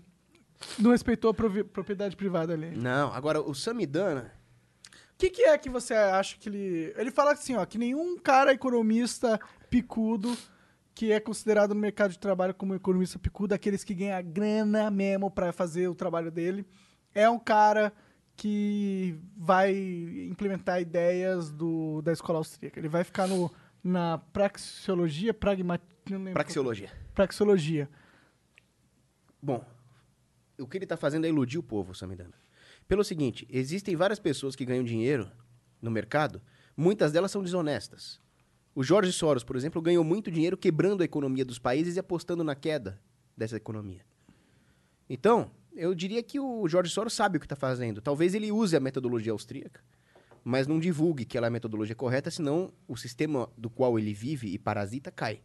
Agora, muitos pseudoeconomistas, pessoas que são formadas em faculdades mainstream que nunca ouviram falar de Mises, ganham dinheiro no mercado por quê? Harvard é mainstream? É, totalmente. Toda a Ivy League é mainstream. Por que, que essas pessoas acabam ganhando dinheiro no mercado? Hum. Porque numa democracia tem várias formas espúrias de ganhar dinheiro. Tem o lobby, tem a exploração do povo que não sabe nada de matemática financeira, não sabe nem o que é juros simples. E tem o fato de que eles podem usar teorias de, fi- de finanças. O que o Samidana não explicou para as pessoas é que as disciplinas de finanças, contabilidade e economia são três disciplinas diferentes. Uma pessoa pode ser uma péssima economista e ser um excelente financista. O que é um financista? Financista é alguém que ah, lida com, com as finanças corporativas de uma empresa ou com o mercado de capitais e pode ganhar muito dinheiro com isso. Se ele soubesse escola austríaca de economia, ele poderia ganhar mais dinheiro, porque ele poderia fazer previsões melhores. Afinal, os economistas austríacos previram muito bem as grandes crises da humanidade. Previram a crise de 29, Previram todas as outras não crises também. previram tudo. Acertaram. Agora, o... Não, mas previram um monte de coisa que não rolou também. Não, não, isso não. Não? Não. O Peter Schiff, tá fa- em 2018, ele falou que vai ter uma crise em 2020. Os austríacos previram a crise da- do ponto com quando o Krugman falava que não ia mais ter bolha, que aquela bolha ia inflar para sempre. E o Krugman ainda é o maior guru das pessoas aí. Então, o problema é que o mainstream não dá ouvidos ou censura os economistas austríacos. Agora, ele falar que os economistas austríacos não ganham dinheiro é uma mentira, porque o Peter Schiff é um economista austríaco e é bilionário. O Jim Rogers é um economista austríaco e é bilionário. Eu não sou bilionário, mas eu consigo. Eu recomendei, por exemplo, comprar ouro. E o ouro teve ó, uma pequena queda, mas mais um motivo para comprar. Pode escrever. Que na crise é o ouro que vai redear o seu patrimônio. Bom, eu não sei nada. Próxima só- coisa que eu vou fazer com o meu dinheiro é comprar ouro. Sim. Ó, vejam só. Eu Mas li é alguns livros. Cara, olha só, pergunta idiota aqui, hein? Quando, vamos lá, comprei ouro, agora eu tenho ouro na minha casa, é assim que funciona? Hum, Você pode tanto guardar na sua casa, que eu não recomendo, ou você pode deixar numa corretora. Você compra um fundo de ouro, um papel de ouro. Entendi. Isso é possível, então. Eu É compro possível. ouro só, só no papel. É. Aquele pedaço de ouro ali é meu, mas você fica aí guardando ele pra mim. Sim, sempre foi assim. Entendi. O- então era isso que o dinheiro saber. de papel, ele não é era- Porque o Silvio Santos dava ouro pros outros, né? Uma da hora, né? Imagina você dar uma barrinha de ouro pra alguém. Ô, tá aí uma barrinha Um milhão de reais. É Ele barra barra de ouro, que vale vai. mais que dinheiro. Ah, Vale, vai- vale mais do que dinheiro, homem. Vale, mas pior que ele tava muito certo, cara. Se o cara pegou aquela barra de ouro que ele deu pra ele 20, 30 anos atrás, vale, valendo muito mais dinheiro do que valia agora. Naquela época. Agora, é um absurdo ele falar isso porque eu não sabia nada sobre o mercado financeiro. E as pessoas ficam fazendo análise fundamenta análise técnica, aliás, e acabam caindo num grande cassinão no mercado financeiro. Se o cara quiser aplicar o mercado financeiro com critério, eu recomendo fortemente que ele leia os livros de Austrian Investing, que é o uso da escola austríaca para investimentos financeiros. Só que como a escola austríaca não usa matemática, ela é Hum. praxeológica, então você não vai usar só a escola austríaca, você vai usar talvez até um pouco de análise técnica. Você vai usar várias ferramentas. Então você concorda com o Samidana quando ele diz que um bom economista ele sabe tudo, não só a escola austríaca? Se, se o economista fizesse, soubesse tudo, ele seria Deus. Não, soubesse tudo no sentido de ele entende várias modelos econômicos, vários tipos de escolas. Ele não é o cara que fica numa só, tá ligado? Não, o ele economista não abrange precisa- o conhecimento. O economista não precisa saber nenhuma escola além da austríaca. Ele precisa saber outras escolas se ele quiser ser um filósofo econômico. Hum. Para refutar as outras escolas, Por que, que os caras do Facebook, porque foi um argumento dele também, por que, que os caras do Facebook e do Google não, não contratam pessoal da escola austríaca? Contrata os caras que vêm de Harvard. Claro que contrata. Mas foi o que ele disse. Conheço um monte de amigo meu que estuda escola austríaca e está contratado por grandes empresas. Mas ele não estuda só escola austríaca. Sim, mas ele, eh, na vida real, nós temos que aplicar a economia real. E eu te digo pra você, eu passei a entender muito melhor o mercado financeiro quando eu estudei a teoria austríaca, para entender os ciclos de boom e bust, para entender como é que cada tipo de ativo, metal, commodity, moedas estrangeiras se comportam durante uma crise. Agora, o mainstream econômico acaba usando algumas coisas da escola austríaca. Por exemplo, você vai pegar uma faculdade mainstream de economia, ensina um monte de bobagem. Mas eles ensinam, por exemplo, que o alfa do ouro é, se comporta de, forma anticíclica. Isso a escola austríaca já sabe. Agora, quando você estuda por que, que acontecem as crises, porque o Banco Central subsidia o crédito, etc., aí você se torna um melhor financista. Agora, sim, um economista não pode só saber economia. O Ludwig von Mises, quando ele estabeleceu a teoria dele, ele escreveu que existe a praxeologia, que é o estudo lógico da ação humana. A economia é um dos três ramos da, praxe- da praxeologia, que é a ação econômica. A, a ação hostil, que é o estudo da guerra, que está pouco desenvolvido. Eu queria muito desenvolver essa área. E existe o estudo da, da praxeologia moral, né? que seria o, o- o- argumentação moral. Eu não concordo muito com isso, porque para mim a fonte da moral é Deus, não é ação humana. Mas pelo menos tem esses dois aí, ação hostil e ação econômica. Agora, o Mises fala que é muito importante também o estudo da timologia, que são as ciências humanas que não usam o método praxeológico, mas que precisam de fatos armazenáveis na memória. Então, a história, a psicologia, a sociologia. Se um economista souber essas coisas, ele está na frente de quem não sabe. Imagino que sim, o entendimento do humano é muito importante pra economia, né? Você até falou, por que que uma empresa contrata alguém de Harvard? Isso a psicologia explica. Ah, o cara é de Harvard. O cara nem sabe o que se estuda em Harvard, contrata porque o diploma tem peso. Não, o diploma tem peso, mas ao mesmo tempo no mercado de trabalho competitivo igual dessas grandes empresas, se o cara faz um trabalho de merda, ele só morre. Sim. Mas até ele ser contratado, É. Se ele, ele pode ganhar uma grana durante um ano ainda. pode. Então, é importante que um economista saiba a psicologia. A psicologia, para mim, é, é- das timologias, ela é mais importante para o economista. A história é importante, a cultura de um país. Por isso que, no final das contas, as grandes ciências gerenciais aí, economia, administração, contabilidade, finanças, são ciências diferentes. Cada uma tem o seu método. O- não adianta um, um- um economista querer fazer o papel do empreendedor. Não vai sair. É possível até que o cara tenha uma habilidade- Ah, o- as duas O habilidades. Samidana é um empreendedor e O economista. cara não sabe, o cara falou que as bolsas iam subir e as bolsas caíram. Não sabe Mas nada. como que ele ia prever a corona, porra? Não, é, qualquer um sabe que começou a crise do corona e ia cair as bolsas. Tudo bem, mas ele previu nessa época. É, ele errou, feio. Até meu pai tava xingando ele. Entendi. Ah, Ele errou feio. sempre. Mas ele é, um- ele é um empreendedor no sentido que ele, ele tem um negócio, ele, ele é, é, prevê resultado dos jogos. Mas ele não é economista. Não é economista. Não. Cara, ele foi formado em Harvard. cara. E daí? Ele não, sabe, ele não sabe nem o que é economia. É você que decide quem é economista? Não. Quem que decide? Mas eu sei a verdade. Só é economista quem é praxeologista. Mas ele é praxeologista, Pelo pô. amor de Deus. Uma das paradas que ele Ele falou. não sabe a definição disso. É. Uma das paradas que ele, que ele disse é que. Eu lembro que ele falou assim, cara, os caras ficam defendendo que não é possível prever a ação humana. Porra, é possível sim, cara. Não eu é. prever algo e tal. Não é possível Então, esse é ponto. Esse é o meu ponto. Um empreendedor pode especular sobre a ação humana. Para isso, tem que ter um conhecimento muito específico, tácito, não ensinável, não transmitível, é uma arte mesmo, na hora de montar uma empresa. Se eu vou investir, sei lá, na Bélgica, eu tenho que saber um pouco sobre a cultura e a história da É Bélgica. bom eu que tenho saiba bastante. Ah, ó, eu prever. Depende do setor que você atua. Talvez seja um setor, sei lá, vou trabalhar com ferro. Agora, se eu for trabalhar com chocolates na Bélgica, vou ter que saber muito. É. Né? Então, são conhecimentos tácitos. São artes que um economista não vai dominar. Por isso que o Mises, que para mim foi um dos maiores economistas do mundo, não era rico. Não morria de fome, mas ele falou: estudo dinheiro, mas não tenho. Era uma das frases dele. Porque o empreendedor pode ser uma anta em tudo, mas se ele tem uma percepção, uma capacidade de especular a demanda do consumidor, ele vai se dar bem no ramo do empreendedorismo. Por isso que o empreendedor é tão desdenhado pelos economistas mainstream. Porque eles são melhores que os economistas. Eles fazem a economia se mover e eles lucram com isso. E não há nenhum conhecimento econômico capaz de fazer as previsões que um, um empreendedor faz. Porque nós não podemos prever, calcular, matematizar a ação humana. Como eu disse, são ciências diferentes e elas têm que ser tratadas como tal, com métodos distintos. Mas eu posso prever é, ações humanas. Tipo, eu sei se eu fizer certas coisas, como o Igor vai reagir, ou como você vai reagir. Isso não é economia. Isso é, faz, é economia, né? De Não, isso, forma. isso é igorologia, isso é psicologia, isso é, isso é a vivência que você tem de ser amigo dele. Mas eu posso pegar mesmo essa vivência que eu tenho de ser amigo do Igor, Ou eu posso pegar isso e extrapolar a vivência que eu tenho com seres humanos, e entender que existe uma lógica que rege todos nós. Olha, eu sei, eu tenho certeza, eu posso afirmar com toda certeza que o Igor gosta de ir num bom restaurante. Ele Acertou. pre- é, e quanto mais barato e melhor o restaurante, mais ele vai gostar. Acertou. Agora, eu não sei qual é exatamente o ponto da carne que ele gosta. Difícil saber. Isso talvez a mãe dele saiba. Eu não. Mas antes você preveu. Você, previ- pre- você fez algumas previsões. Eu não fiz nenhuma previsão.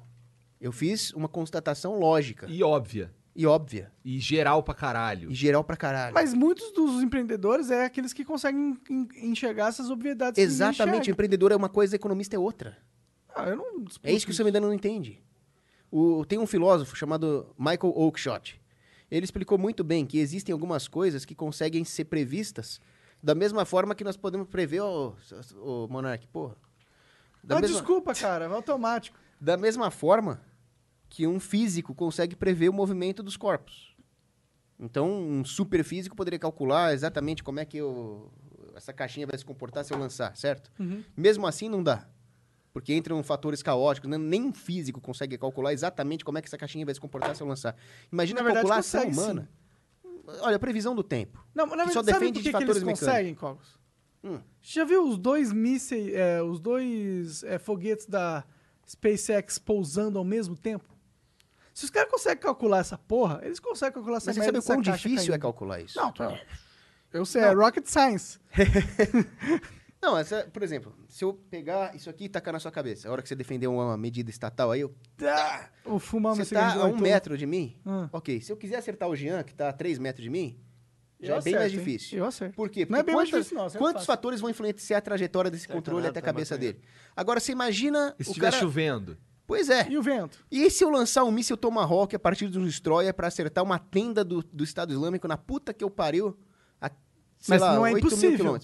Não é impossível, mas isso mostra o quanto de tecnologia tem dentro daquele míssil, do Sim, Tomahawk, sim. certo? Agora, pra eu calcular se vai chover daqui a 30 dias, eu não consigo. Pior Por mais consegue, hein? sensores que eu tenha. Pior consegue. Porque Ô, os caras são teoria mó do bom, mano. A gente tava falando isso há pouco tempo atrás. Não, e os caras tava- sempre eu lembro, eu lembro na previsão, exatamente. cara. Então, olha só, vou te falar. Eu lembro exatamente qual que foi o bagulho. A gente tava com. A gente, inclusive, deve ter ainda um problema aqui na telha que quando chove muito ele goteja. E aí a gente tava vendo se ia chover no flow do Nando Moura. Então a gente, uma semana antes, a gente ficou, caralho, será que vai chover no flow do Nando Moura, cara? Precisa resolver essa porra urgente, o caralho. E temos que ligar pro cara, blá blá blá. Vê aí, Jean, se vai chover no flow do Nando Moura. Aí, isso com uma semana antes. Aí, com, aí o Jean viu, ih, rapaz, vai chover, não foi?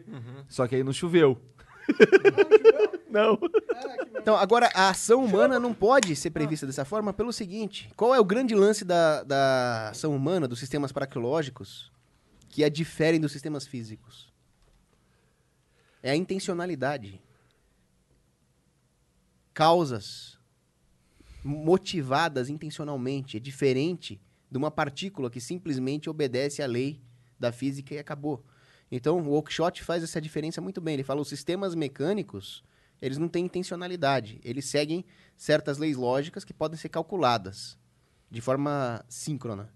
O Mises também fala um pouco sobre isso. Agora, os sistemas sociais, os sistemas humanos, dependem de tantas nuances impossíveis de serem calculadas e até de serem conhecidas, que eles só podem ser decididos localmente, não por um economista, não por um engenheiro social, e, o- e o Samidana ignora totalmente esses grandes filósofos.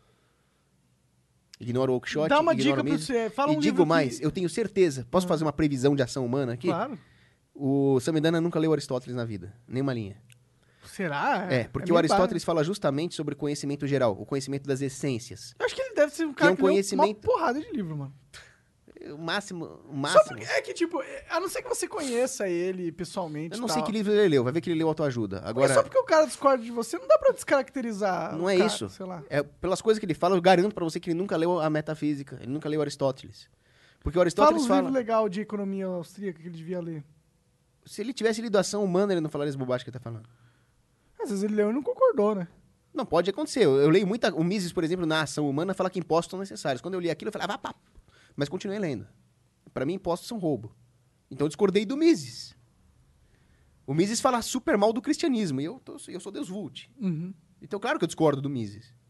Agora, a, a questão da epistemologia das ciências sociais são métodos diferentes.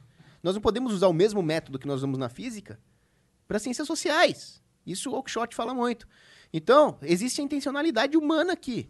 E o, e o Aristóteles fala o seguinte: existem pessoas que têm conhecimento geral dos princípios primeiros, das essências, que são os conhecimentos mais elevados. Mas numa sociedade, para você conseguir ganhos práticos, é preciso do conhecimento prático.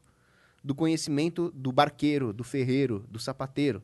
Esse conhecimento prático a respeito daquelas circunstâncias seria impossível para um homem conhecer ao mesmo tempo todas as essências e todas as circunstâncias e a maneira como elas se comunicam. É, claro. Por isso que é importante, numa sociedade, tem os generalistas, os filósofos, e tem as pessoas que têm o conhecimento prático. Os especialistas. É, o economista não se conforma com a sua própria limitação e ele quer mandar em tudo e em todos. Ele quer ser um generalista quando ele é um especialista.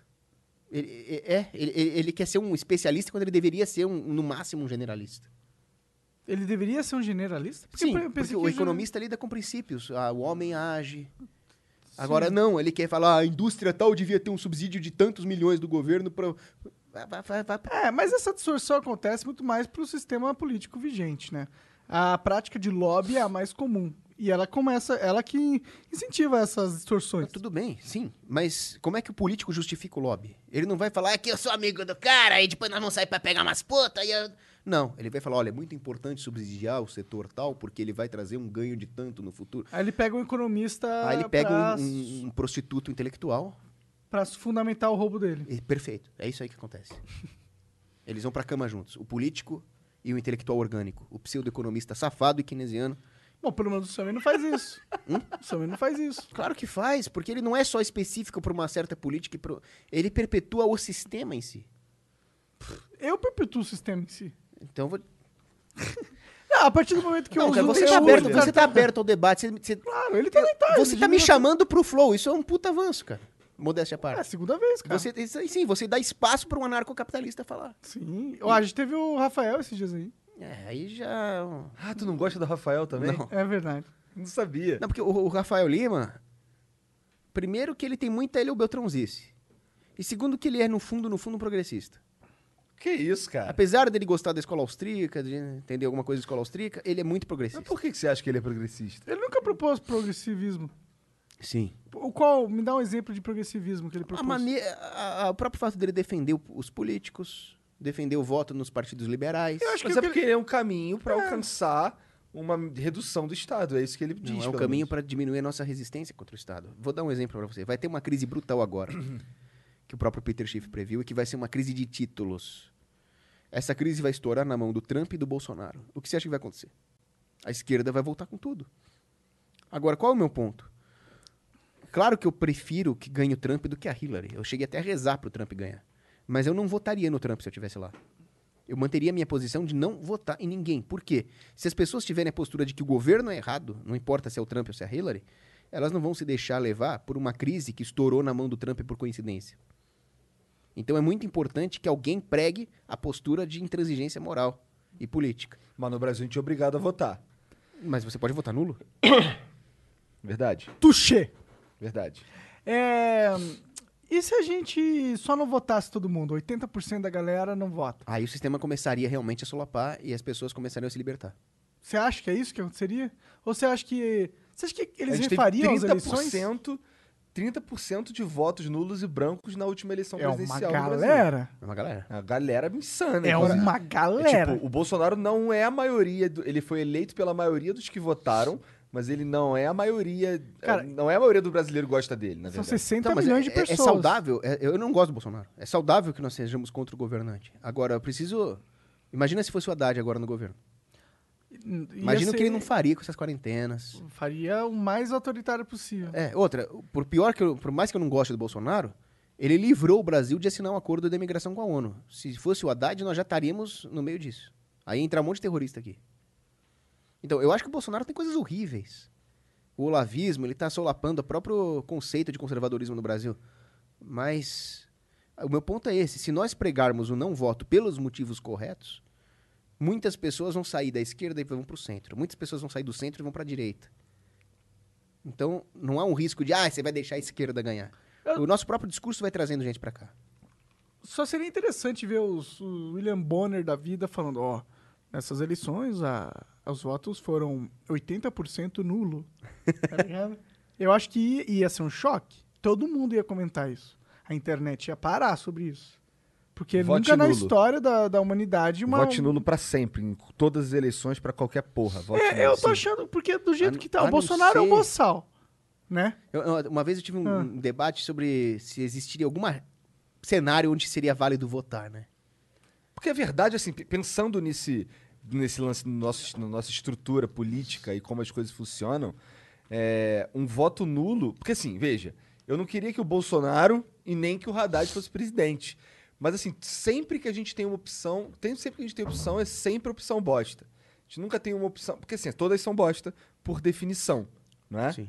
Então, ah, se todo mundo votasse, se todo mundo enxergasse isso e votasse nulo, é o único jeito de mudar de verdade, eu- na minha opinião. Porque assim, se eu votar, beleza, votei no Bolsonaro. Aí o Bolsonaro, ele é, sei lá, ideologicamente diferente do Lula. Mas ele é tão danoso quanto. Porque pra mim, do jeito que eu vejo os políticos, é tudo farinha do mesmo saco. Você defende esse aqui porque ele tem um discurso diferente desse aqui, mas nas ações ele é igual.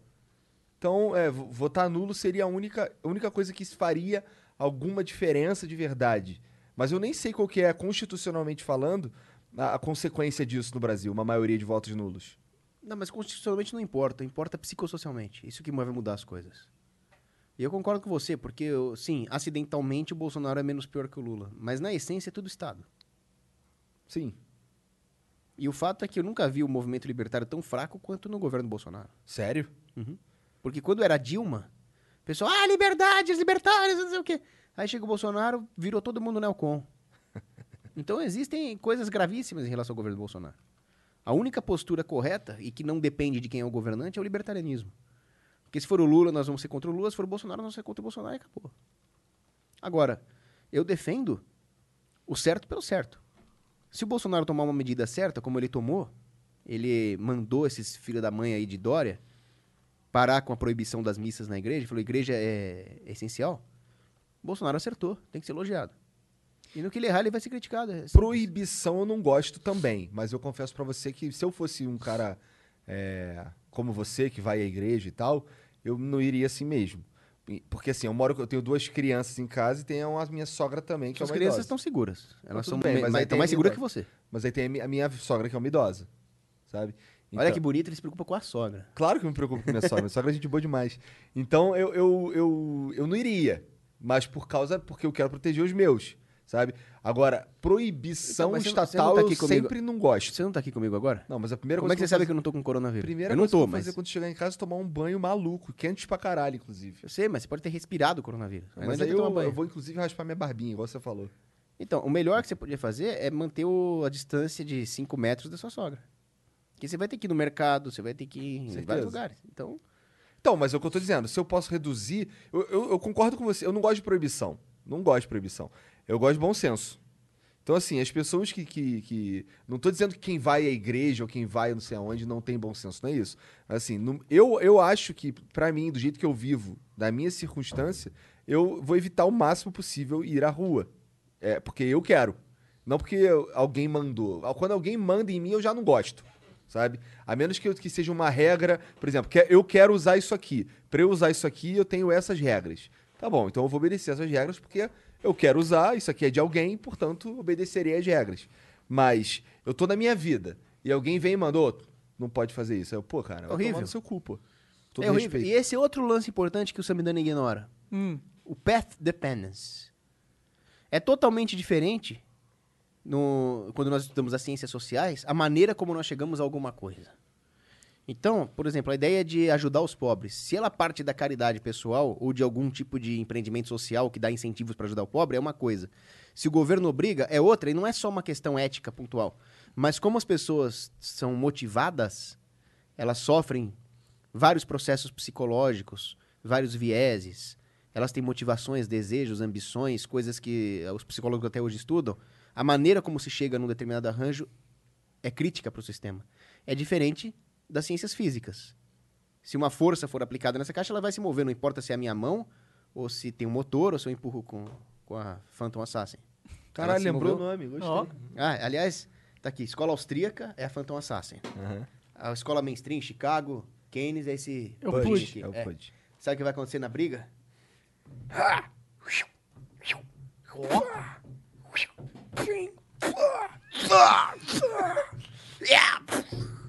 austríaca wins. Flawless victory. Ah, rolou um teabag até, hein?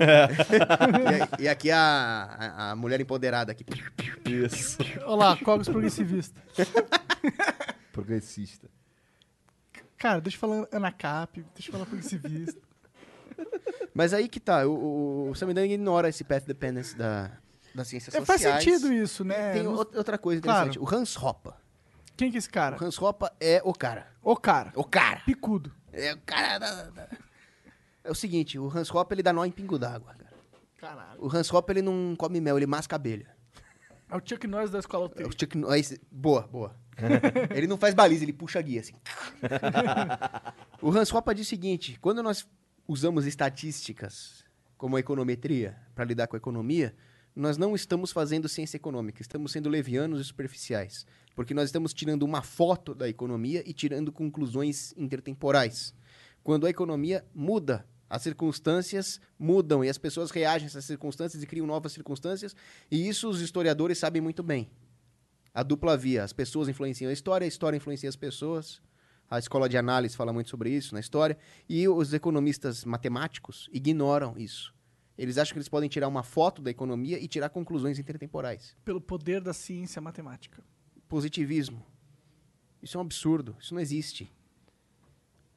Imagina como é que um economista pode prever as inovações tecnológicas. Me diz aí três grandes at- atitudes dos economistas que foram boas. O- o- o- olha, para falar a verdade, o Rothbard está certo. Os economistas têm um escopo de atuação muito limitado e eles têm que ter a humildade de perceber isso. Qual que é o escopo de atuação deles? O escopo de atuação deles é fazer, fazer uma especulação intelectual a respeito da teoria econômica, de forma a desaconselhar medidas localmente. Vamos supor que existe uma cidade privada. Eles poderiam talvez servir de conselheiros para um, pra um líder privado de uma pequena cidade. Olha, não faz isso, não faz aquilo, porque as consequências na ação humana vão ser essas. E... Que é uma posição importante, né? É, mas seria muito limitada. É muito mais importante um conselheiro de finanças, que, que por sua vez teria que saber escola austríaca. Agora, o economista ele tem uma função muito importante no campo intelectual, assim como um filósofo, assim como um teólogo. Ele tem que fazer ciência econômica. Isso é muito importante. Para ter um conhecimento de como a economia funciona, como o mercado funciona, tem que estudar muito. Até porque existem várias tecnologias financeiras, né? Tipo, quantitative, quantitative easing. Sei falar isso. Quantitativismo tem que ser preso, o cara que fizer isso. É, mas é uma ciência Não, tem que tecnológica. matar o cara que fizer isso. O que, que é isso? Me explica direito, que eu nunca entendi. Pra mim é o, dinheiro. O quantitativismo é eufemismo. Pra quê? Para falsificação de moeda. Falsificação de moeda? É. Como assim? Não, o que eu ia falar é o seguinte: o, o, o 99% do trabalho do economista é acadêmico, ele é um acadêmico, ele é um filósofo. 1% seria consultoria para monarcas privados. Então, se eu sou do- dono de um pequeno ducado, eu chamo um economista para me ajudar a tomar uma decisão. Só isso, mais nada. Professor. Ele poderia ensinar o, o- teoria econômica para pessoas que estão fazendo finanças. na Quem que ensina os outros a ganhar dinheiro? Não, aí, aí é- é- o cara tem que ser um empreendedor ou um financista. Ele tem que ter uma cadeira de economia numa faculdade de finanças, claro, de economia austríaca. Então, o economista austríaco tem que ser um professor, um acadêmico e, se muito, um consultor privado. Se muito. Hoje, o economista quer ser um deus. Ele quer abrir o mar vermelho. Ele quer, através de ferramentas políticas, mudar a sociedade de uma forma com que ele considera ser ultra positiva. Olha, tinha um professor, que tinha que ser preso também, que começou a calcular o valor da vida humana. Ele chegou lá, vamos calcular o valor da vida humana. Eu falei, que porra é essa? Ele chegou lá, o cara vai pagar imposto trazido a valor presente, o sistema de saúde custa tanto, cacete. 300 mil reais é o valor da vida humana. Foi a única vez que eu mandei um eu cara... não vendo a minha por 300 mil, não. Não, eu, eu, eu, eu falei que uma coisa que eu não posso nem falar aqui. Eu falei, vai tomar. É, o problema Como é que o Zé Graça chama mesmo? O nome dele? Não, o... O quê? O Fiofó. Sei lá, pô. Ele chama rolas de bilugas. É, as bilugas, Ah, sei, as a bilugação é. astral dele. É. Sim. Não, mas ele fala Lulu, Lulu. É. Vai tomar no Lulu! É, é foda mesmo, cara. É foda. Tá boa a imitação de graça aqui? Cara, ficou estridente. É, tem que ser um pouco mais. Vai tomar no Lulu! Tá uma voz bem engraçada. Não sabia que você conseguia fazer uma voz O diferente. cara é um imitador nato, o cara imita o Silvio Santos, imita o Bolsonaro. Bolsonaro é bom, Bolsonaro é bom mesmo. O que vocês acham daquele programa que ele faz lá, de- junto com o Zé- vinheteiro de. Ficar experimentando coisa? É, dos mais baratos pro mais caro. Acho da hora, mano. É, assim. o meu sonho é participar de um desse, cara. Eu, eu- eu- eu gosto muito de comida. Vamos fazer É, o- acontecer então. É, pô. É. Eles devem ter. Pô, manda um WhatsApp no, no Zé Graça. Chamar, convida agora, aposto que ele tá vendo, Zé Graça. Zé, é, como se não tivesse nada. Degustação. É, Paulo Cogos é um cara que rende. Paulo Cogos, cara. Cogos. Isso, boa, Igor! Desculpa. Aí sim! Desculpa. Mas é que você não deixou eu fumar o cigarro e eu não vou acertar seu nome. Não é mais fácil você acertar o meu nome sem fumar maconha? Seria, mas, mas seria menos prazeroso. Caralho. O cara é maconheiro máximo mesmo. É, é, cara, cê, tática, você quer defender é, o anarcocapitalismo? Ok, eu defendo a maconha. Mas então você tem que defender o narcocapitalismo. Mas eu defendo, cara. Porque nós queremos liberar a maconha mesmo não gostando. Você não gosta, a maioria dos anarcocapitalistas é maconheiro. É, pior que é ateu e maconheiro. Ateu, ateu é uma fase, cara. Eles vão ficar mais velhos, vão. Bom ponto. É. Tu já foi ateu? Maconheiro também, Ah, tu talvez. falou que já foi ateu, não já? Eu, era meio agnóstico, assim. não- Entendi. Falei, olha, eu não tenho certeza se Deus existe ou não. A ciência não pode provar, então eu não acredito nem desacredito. Esse foi o mais baixo que eu desci. Entendi. Entendi. É, eu nunca fui nem tão baixo assim, na verdade. Eu só desacreditei dos. do, da, do fã-clube de, de Deus. O fã-clube de Deus na Terra é horrível, na minha opinião. Mas isso torna Deus mais glorioso ainda, né? Porque imagina Jesus, por exemplo, no, no monte da na, no Getsemane, né? No Jardim das Oliveiras. Ele chegou lá, viu todos os pecados da humanidade, viu o cara que fica vendo anime a noite inteira de madrugada ali, e mesmo assim ele quis morrer por nós. Cara, se eu sou ele, eu ia olhar, ah, meu irmão, aí, putz, na moral. Na moral. ele viu os caras, caras que voltar curte- casa. Ele viu os caras que preferem 2D do que 3D. E mesmo assim morreu por nós na cruz, é muito, muito nobre. Eu fui atingido por essa. Essa me acertou. Não, mas- não, tudo bem, gostar de 2D, tudo bem, mas achar que 2D é melhor que 3D não dá, né? Eu acho que são coisas diferentes, na verdade. Acho que dá Não, pra mas tem- gostar dos você tem dois. que ter- na A tá praxeologia. falando de pornografia, é isso? Não, cara. não Caralho, Não, tô falando. Não é pornografia. eu tô perdido. Tu acha que o Cogos bate punheta, cara? O cara é Deus Todo Vult, mundo cara. bate punheta, porra. Não, Não, não. eu bato. Isso é pecado grave. Pois é, isso aí não é meio bad vibes, não? Ser pecado, transar? Fora Não é do pecado casamento? transar. Ah, mas fora do casamento é? É. Isso é, muito deprê, né, não? Não, mas imagina, imagina. Não vamos nem falar em religião aqui. Tá. Vamos falar em sociologia. Hum. Imagina se todas as pessoas seguissem o mandamento de não fazer sexo fora do casamento. Ah. Não ia, Só ia ter transar ruim Cara, não, não, planeta. não ia ter um monte de filho de mãe solteira perdido por aí sem pai. Não ia ter doença sexualmente transmissível. Será? Porra! As doenças sexualmente transmissíveis se difundem por causa da promiscuidade sexual. Se as pessoas fizessem sexo dentro do casamento com parceiro conhecido e não saíssem por aí, nós íamos acabar com as DSTs. E acabar com a felicidade das pessoas também. Olha, você pode pensar o que quiser, mas medicamente a igreja tá certa. Ah, tudo bem, mas a vida é muito é composta de vários fatores, né? Nossa, Mas- acho que eu prefiro esse risco aí do que ter sempre uma transa ruim. É. Ou de imaginar, você tá é porque assim, meu caso, mulher o aqui meu caso é um sempre. pouco diferente. Porque assim, é, eu tô com a minha. É, hoje ela é minha esposa, a gente tá junto desde 2004. Então a gente praticamente só transou um com o outro a vida inteira. Só que aí a gente é um caso diferente. A gente tá junto há muito A tempo. sua esposa não vai gostar nem um pouco de você ter falado isso. Não, não, não sei. É De por- transar ruim. Eu, te- eu, não fui- eu, por exemplo, eu sei que eu não fui. Bom, tudo bem. Tá. Ok. Deixa pra lá, então. Aí que tá, como o Monark falou, a vida não é só um aspecto, né? É, é, é. Então o sexo não é só o sexo. É a Não. caridade, é o amor que cresce no casal. Também não é só isso. É o sexo também. Então, aí tem o. é o sexo também, claro, mas é um presente que Deus nos deu. Oh, que presente. Porra, mas e Pra a... ser feito dentro do casamento, por quê? E não pode nem bater uma punheta, Ah, irmão. esse negócio de ser feito casamento, isso é, mano. Não é. É. Lê a teologia do corpo. Coisa, coisa de quem era de mil, mil, mil e dois. Nada mudou. Os caras de mil e dois pensavam assim. Os caras Nada tá mudou. Tudo mudou. Nada mudou. Nada mudou. Não. A, a São Bruno dizia, né? O mundo Cara, você tá gira e a tentando- cruz permanece. Você tá tentando fuder com a economia, porque aí as putas. E aí? Não, pelo contrário. É. Eu Ué. já falei pra vocês, o problema da economia é produção, não consumo. Sair transando por aí é consumo.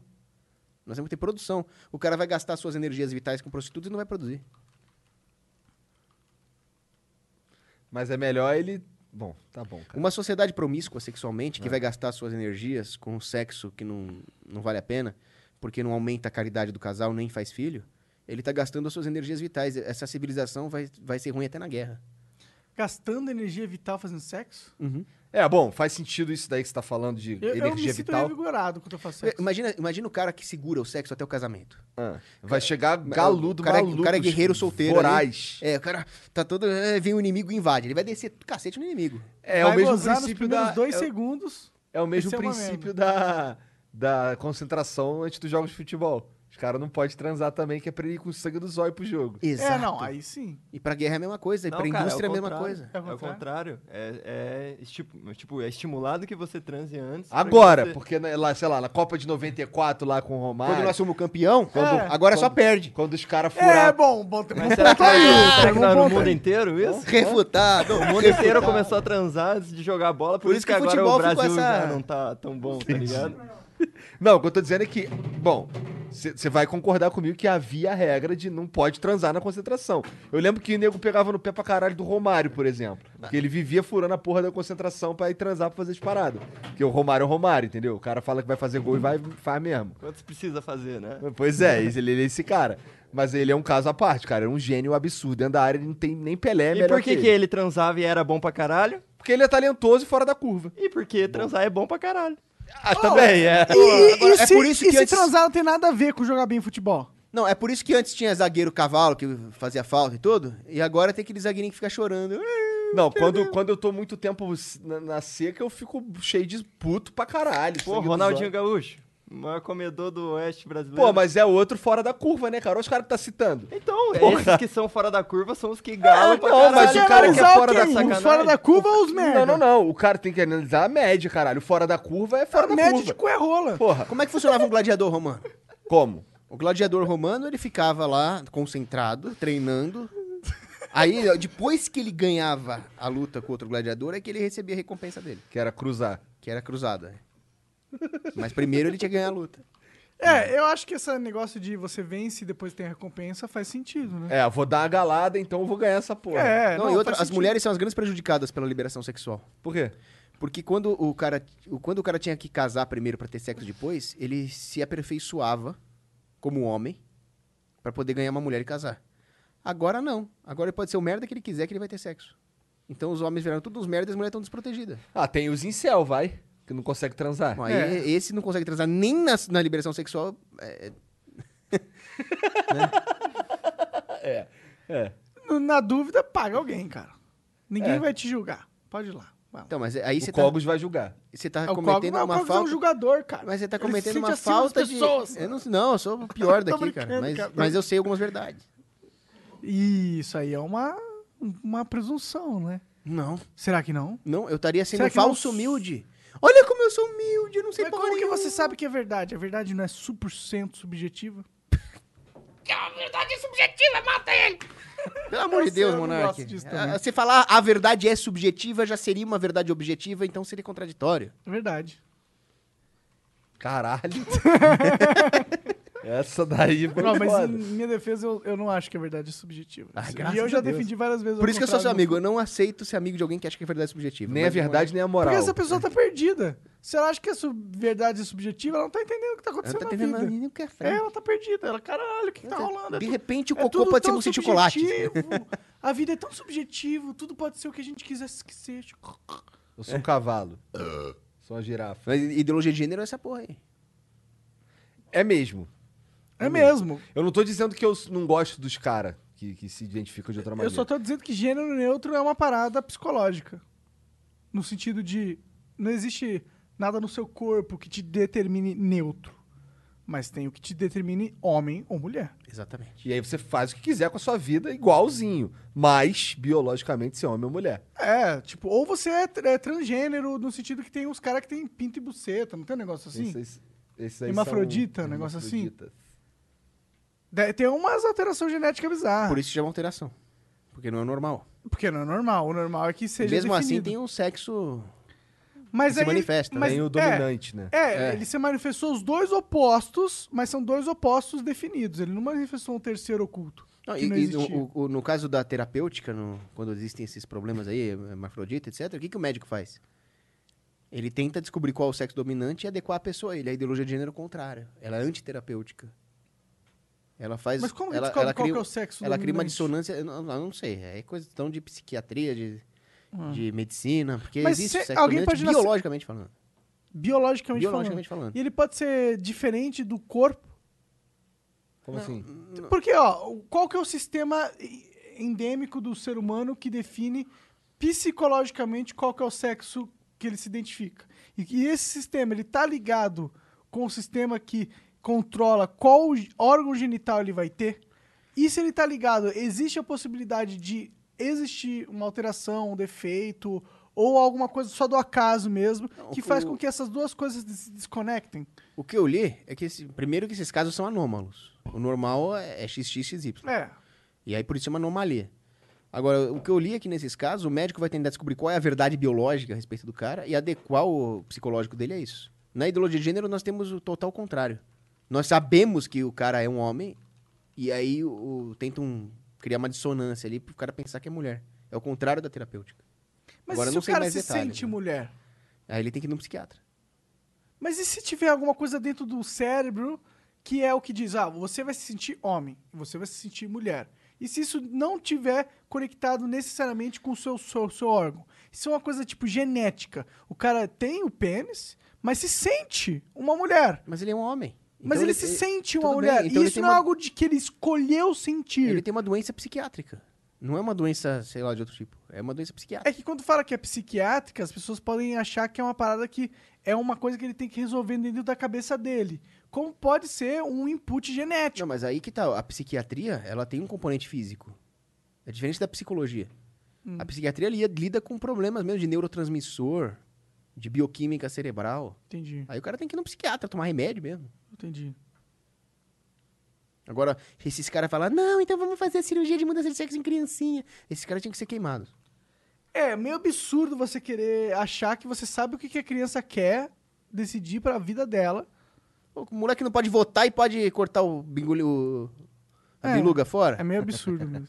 Ué, mas por outro lado, tem, por exemplo, crianças que elas são notoriamente, ah, por exemplo, meninos que agem notoriamente como meninas durante a vida inteira. E, e o cara age assim, porra. Ele não teve necessariamente um. um ele, ele é assim. Ele nasceu assim, com, sendo gay, por exemplo. Não, tá bom, ele vai ser gay. Mas e se ele quiser Ele ser gay ser e não quiser ser mulher? É. Ah, ele vai ser homossexual, não vai mudar de sexo. Entendi. Vai cortar a pistola Tá fora. bom, tá bom. Entendi, entendi. Então, ah, ser gay não é um problema, na sua opinião. Não, é- é- é- eu acho que pode ser uma doença, sim. Você acha que pode ser uma psicológica, talvez não psiquiátrica, mas psicológica, ou psiquiátrica, ou, não- ou bioevolutiva, não sei. Ou é uma doença ou é uma alteração Não, evolutiva é. que não necessariamente tem essa categoria de doença. Porque ah, eu tenho certeza que a natureza não evoluiu para isso. A natureza evoluiu para o homem e a fêmea, para o macho e a fêmea se atraírem e reproduzirem. Mas dentro de uma sociedade pode ser especializado um certo tipo de DNA para ocupar um outro tipo de posição que não é de, de procriação. Então aí tem Como que ver. Os uma posição de suporte. Os cientistas têm que ver qual é a fonte do homossexualismo. Se é um problema psicológico, psiquiátrico, bioevolutivo, de, genético, não sei. Ou própria uma adaptação de que valeu a pena. Tipo, evolutivamente era mais era melhor pro grupo sobreviver se tivessem certas pessoas que fossem homossexuais. Certamente não seria, porque o ideal é a reprodução no grupo. Não, não se- é, o ideal é a reprodução. Mas se, se a dinâmica do grupo é, permitir que o grupo sobreviva mais longevamente ou de uma forma melhor, se tiver algumas pessoas que é, Não se tenham- reproduzem? é, não se reproduzem ou têm um comportamento socia- so- é, homossexual, isso claramente poderia ter acontecido dentro da lógica da evolução. Bom, tudo bem, é mas pode ser uma linha de pesquisa também. Eu sou a favor da ciência livre. Uhum. O que não pode. é- Aí que tem. Eu até fiz um vídeo disso na época que o Nando Moura e o Malacói lá, o. Felipe Neto. É, ficaram brigando lá. Eu falei, os dois são ideológicos. Porque as duas coisas estão erradas. A, a homofobia, que é faltar com a caridade só porque o cara é homossexual. E o querer bloquear a ciência por causa do politicamente correto. Ah, é tudo é super normal. Não, não é, cara. Você não vai destratar ninguém por isso, mas não é. Então, os- cientistas têm que ter a liberdade de fazer as pesquisas. É comum. E quem sabe desenvolver uma cura. É comum Vamos supor que um cientista é? descobre uma cura. Pô, Ah. Mas uma cura É porque a, a questão de ser uma doença é porque a doença é algo que destrói. Algo que, que torna pior uma situação. Isso é uma doença. Mas o cara ser gay. O cara ser gay não necessariamente é algo ruim dentro Não, do nosso uma, contexto. Uma doença, ela, ela pode ser uma anomalia que cause algum prejuízo ou não. Por exemplo, o Messi tem síndrome de Asperger e por isso ele talvez jogue melhor, não sei. Sim. Então, mas Mas ecologicamente a galera falando, chama autismo de doença. é espectro do autismo é doença. Eu chamo de doença. É.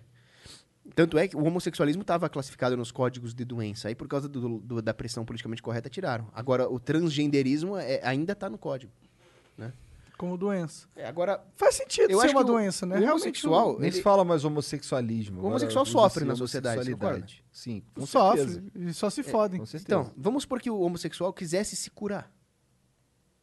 Ele, pô, eu queria, eu queria gostar de mulher, eu queria ter filho, eu queria não ser discriminado pelos homofóbicos de merda que tem por aí.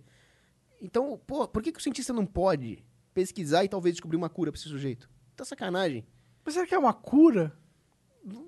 Vamos, eu não sei se, se é possível. Porque, sabe, né, né, ó, nesse exemplo que eu dei pra você agora há pouco, se o processo das pessoas se tornarem gays, algumas dentro da sociedade, for algo que nos ajudou dentro da evolução da espécie, algo que foi um equilíbrio que a própria natureza encontrou pra gente ter uma sociedade mais harmônica, isso não é uma doença.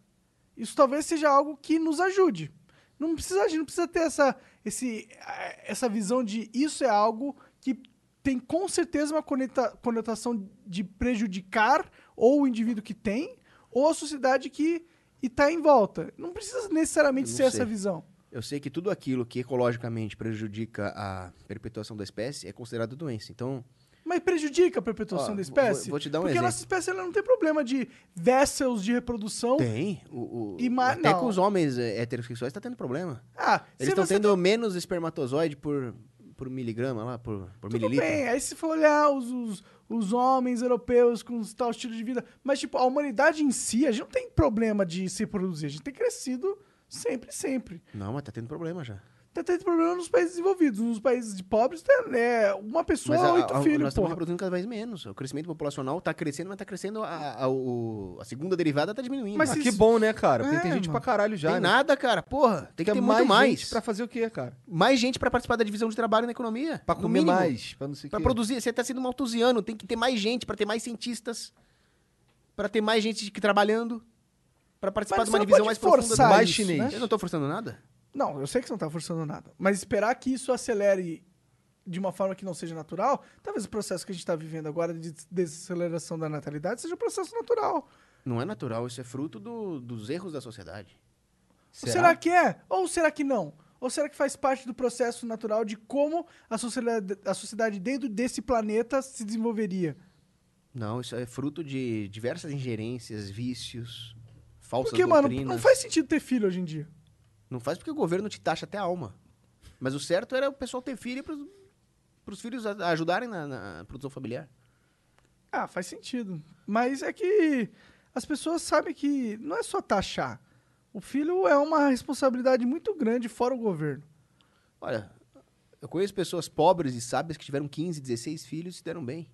eu acho que o bem. estilo de vida que se leva hoje nos grandes centros urbanos vai ter, vai ser pai de pet.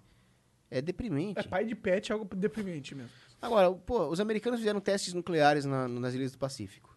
Aí os caras fizeram estudos com uns tipo de pato lá que tinha, que tomou radiação. Hum. Ficou alterado os genes deles. Aí a pata ia lá e, em vez de botar o ovo no ninho, ela virava a bunda pra fora de um penhasco e o ovo despencava. então é, pô, é uma doença ecológica. Aí teve um outro cientista que fez uma experiência com ratos. Ele colocou os ratos num lugar enorme, cheio de comida, normal. Depois ele foi diminuindo a comida e o espaço. Aí os ratos começaram a apresentar várias doenças. Então começou a aparecer rato agressivo, rata que não cuidava dos filhotes e ratos homossexuais.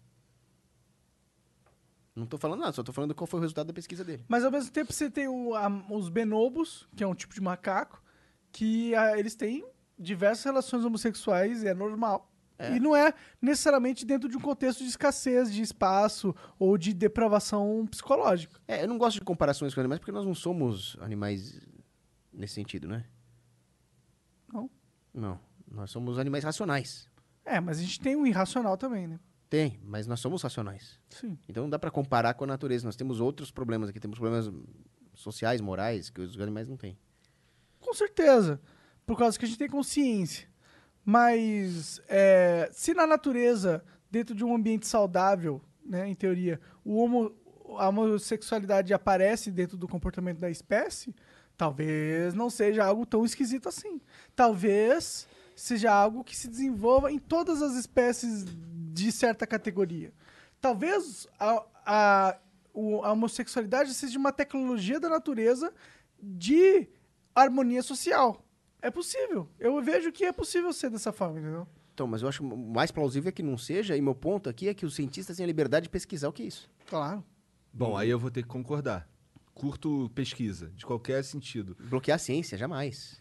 A não ser que o cientista se valha de meios antiéticos, intrinsecamente antiéticos. Por exemplo, pesquisa com um embriãozinho humano que mata o embriãozinho humano é antiético.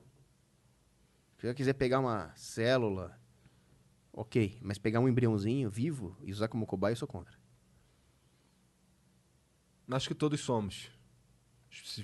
Mas e se o embriãozinho for feito, num, for criado usando, obviamente, óvulos e, e espermatozoides extraídos de doadores dentro de um laboratório com esse fim? Tá errado porque ele é um ser vivo e ele não concordou com isso. Nem poderia concordar. Uma experiência numa vida, né? É. Isso é crime. E o, o ponto é que é uma vida. É uma vida humana. Entendi. Que se fosse uma vida animal, que se foda. Se fosse um gatinho, Pra foda que que se foda, mano? Eu não consigo... É tipo, você acha que os animais não têm alma, mano? Por que Eles eles têm, não... eles têm uma alma sensível, mas eles não têm a alma imortal, a imagem e semelhança de Deus, então eles não têm direitos.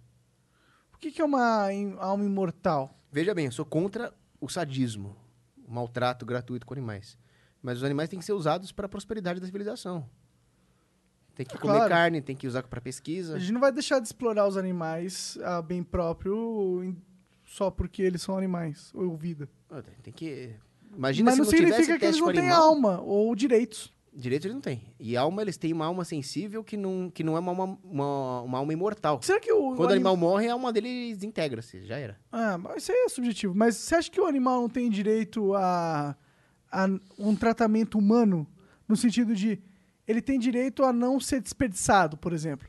O, ani- o animal tem direito a não ser torturado. Por que, que eu vou torturar um bicho? Ele não tem direito, porque vamos supor que um bicho torture o outro. Uhum. Ele não pode ser. Vamos levar o bicho pro tribunal. Mas o bicho não tortura o outro. Tortura, pô. Eu acho que Você vê que nesse tortura. programa de vida selvagem o negócio é Não punk, cara. intencionalmente, tá ligado? Sim, ele não é um sujeito de direito, ele não, não É, tem então, ele, ele pode torturar, mas ele não tá tentando torturar. O que ele tá tentando é comer o bicho. Sim, mas ele, ele não faz parte da esfera do direito, ele é outra coisa. Agora, eu acho imoral torturar animais gratuitamente. Por quê? Porque o cara vai se insensibilizar com a dor e vai projetar isso no ser humano. É um risco para a sociedade. Mas isso não é direito para os animais. Eu não sei, eu acho que toda a vida é meio sagrada, de certa forma. E você tem que O respeitar. coronavírus é, e as bactérias nocivas também estão vivos, de certa forma.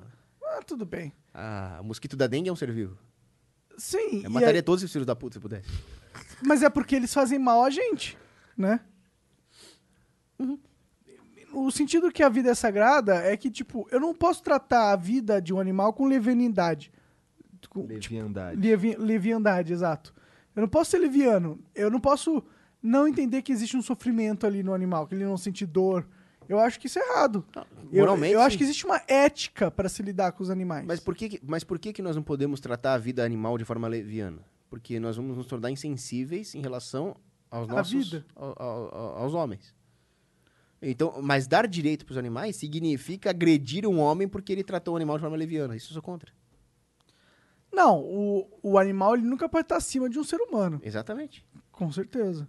Mas ele não tá. Mas não significa que ele não tem nenhum direito. Uma coisa é você não tá acima de outra, outra coisa é você não ter nenhum direito. São duas coisas diferentes. Mas não tem. O, o direito ou você tem ou você não tem. Não tem meio direito. Não? Não tem algum direito, um direito específico que não é tão abrangente quanto um outro direito? Não, eu. Não exi- Claro que existe isso, Cocos. Não, eu acho que ou- ou você tem todos os direitos ou você não tem nenhum. Ou você é um sujeito de direito ou você não é. Não Por existe quê? meio direito. Por que não? Porque o direito emana da natureza das coisas. Ou você tem uma natureza de ser pleno de direito, ou você não é um ser de direito, você é um recurso. Por que, que você tem que ser essa ambiguidade? Por que, que você tem que ser um lado ou um outro? Por que, que ele não pode ter um direito limitado? Porque Porque ele direito- não pode ser um outro objeto. Mas você acha que um cara devia ser, por exemplo, processado por ah, ter uma casa, uma, ter na casa dele, vamos dizer, tá na casa dele, ele é um bilionário, e aí ele tem uma criação de gato só pra poder afogar os gatos. Então, esse cara é um bom filho da puta. Eu não daria a mão pra ele na rua. Se ele estivesse se afogando, eu não salvaria. Mas o direito tem que ser preservado. Por mais que eu odeie esse desgraçado, eu não posso invadir a casa dele. A não Porque- ser que ele pegue o gato de outra pessoa. Aí, aí você pode. Aí... Mas o direito é pleno. O direito é uma coisa muito frágil. Se o direito, se ah, aqui é meio direito, aqui é mais ou menos direito, você vai começar a falar, é, judeu tem menos direito, negro tem menos direito, aí você começa a falar umas merda dessa. Por isso que o direito ou é pleno ou ele não é. Ou ele é zero. Porque se relativizar o direito, vai começar a ter merda na sociedade. Mas querendo ou não, por mais que é, leis, é, no direito penal, no direito legal das coisas, por mais que não esteja, que esteja escrito na lei dessa forma, todo um ser humano tem um apreço pela vida, tá ligado? Pelo menos é o consenso, tá ligado? Você vê um, um bicho ah, andando no seu caminho, você não vai pegar ele, vai torturar ele Pelo contrário, pelo bel prazer. eu brinquei bastante com a Lina, gatinha, hoje. Exa- exatamente. E isso é comum entre todos os humanos. Então, é, pode ser que legalmente os animais não tenham direito, mas é um consenso da sociedade humana que os animais eles são devido certo respeito. Então, mas aí que tá. Nós temos que fazer alguns sacrifícios pelo direito. Se eu vi um cara maltratando um gatinho, a vontade que eu vou ter é de socar o cara.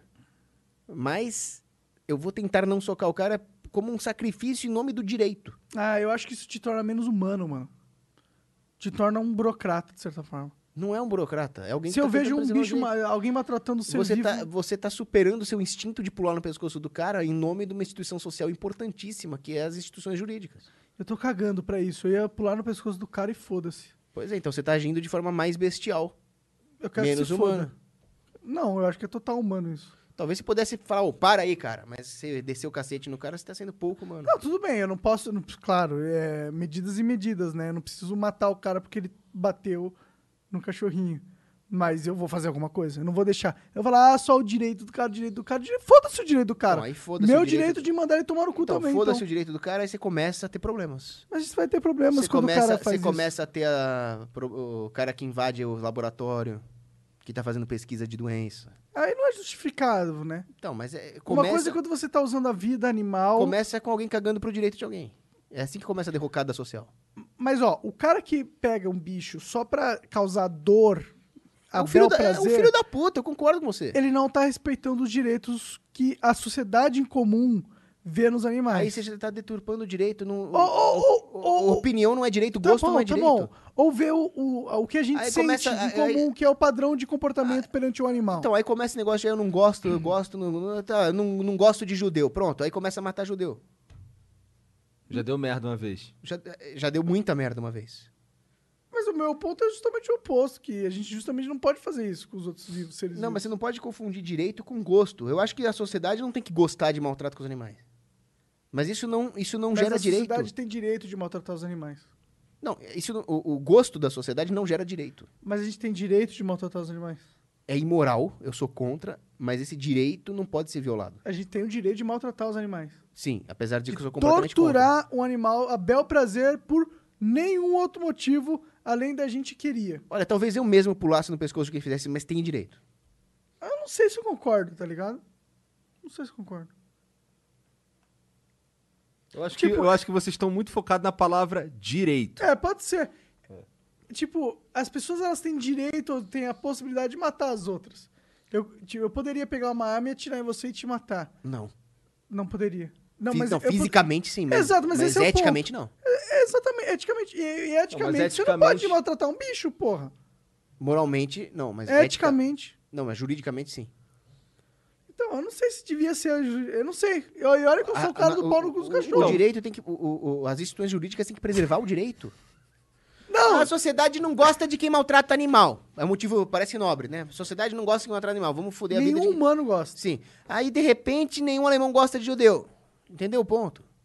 O direito individual tem que ser preservado contra a maioria. Eu entendo, eu entendo, eu entendo. Mas eu não, eu não entendo como um direito pode ser torturar uma outra vi- viva. Não, como é- torturar uma outra vida pode ser um direito. Porque, eu não consigo porque é uma isso. coisa abominável que ninguém tem que aprovar, mas não está violando a propriedade, a vida de um sujeito de direito, e sim de um bicho. Tudo bem, dentro do sistema legal vigente na sociedade capitalista chamada Brasil, Estados Unidos, Rússia, essas porra. Mas dentro das, das regras de Deus, né? É Não, outra Deus, coisa. Deus vai te punir se você agir de forma imoral, torturando um gatinho. Sim. Sim. Eu não sigo, tipo. Eu assim como Deus as vai te punir, assim como Deus vai te punir se você sair daqui e pegar uma puta. Vai me punir? Eu já peguei algumas putas, tô bem. Pois é, cara, mas vamos supor que você tá lá com a A puta. menos alguns pontos no game da vida. Vamos supor que você tá lá com a puta e morre. Ah, Pra onde vai sua alma? pro puteiro.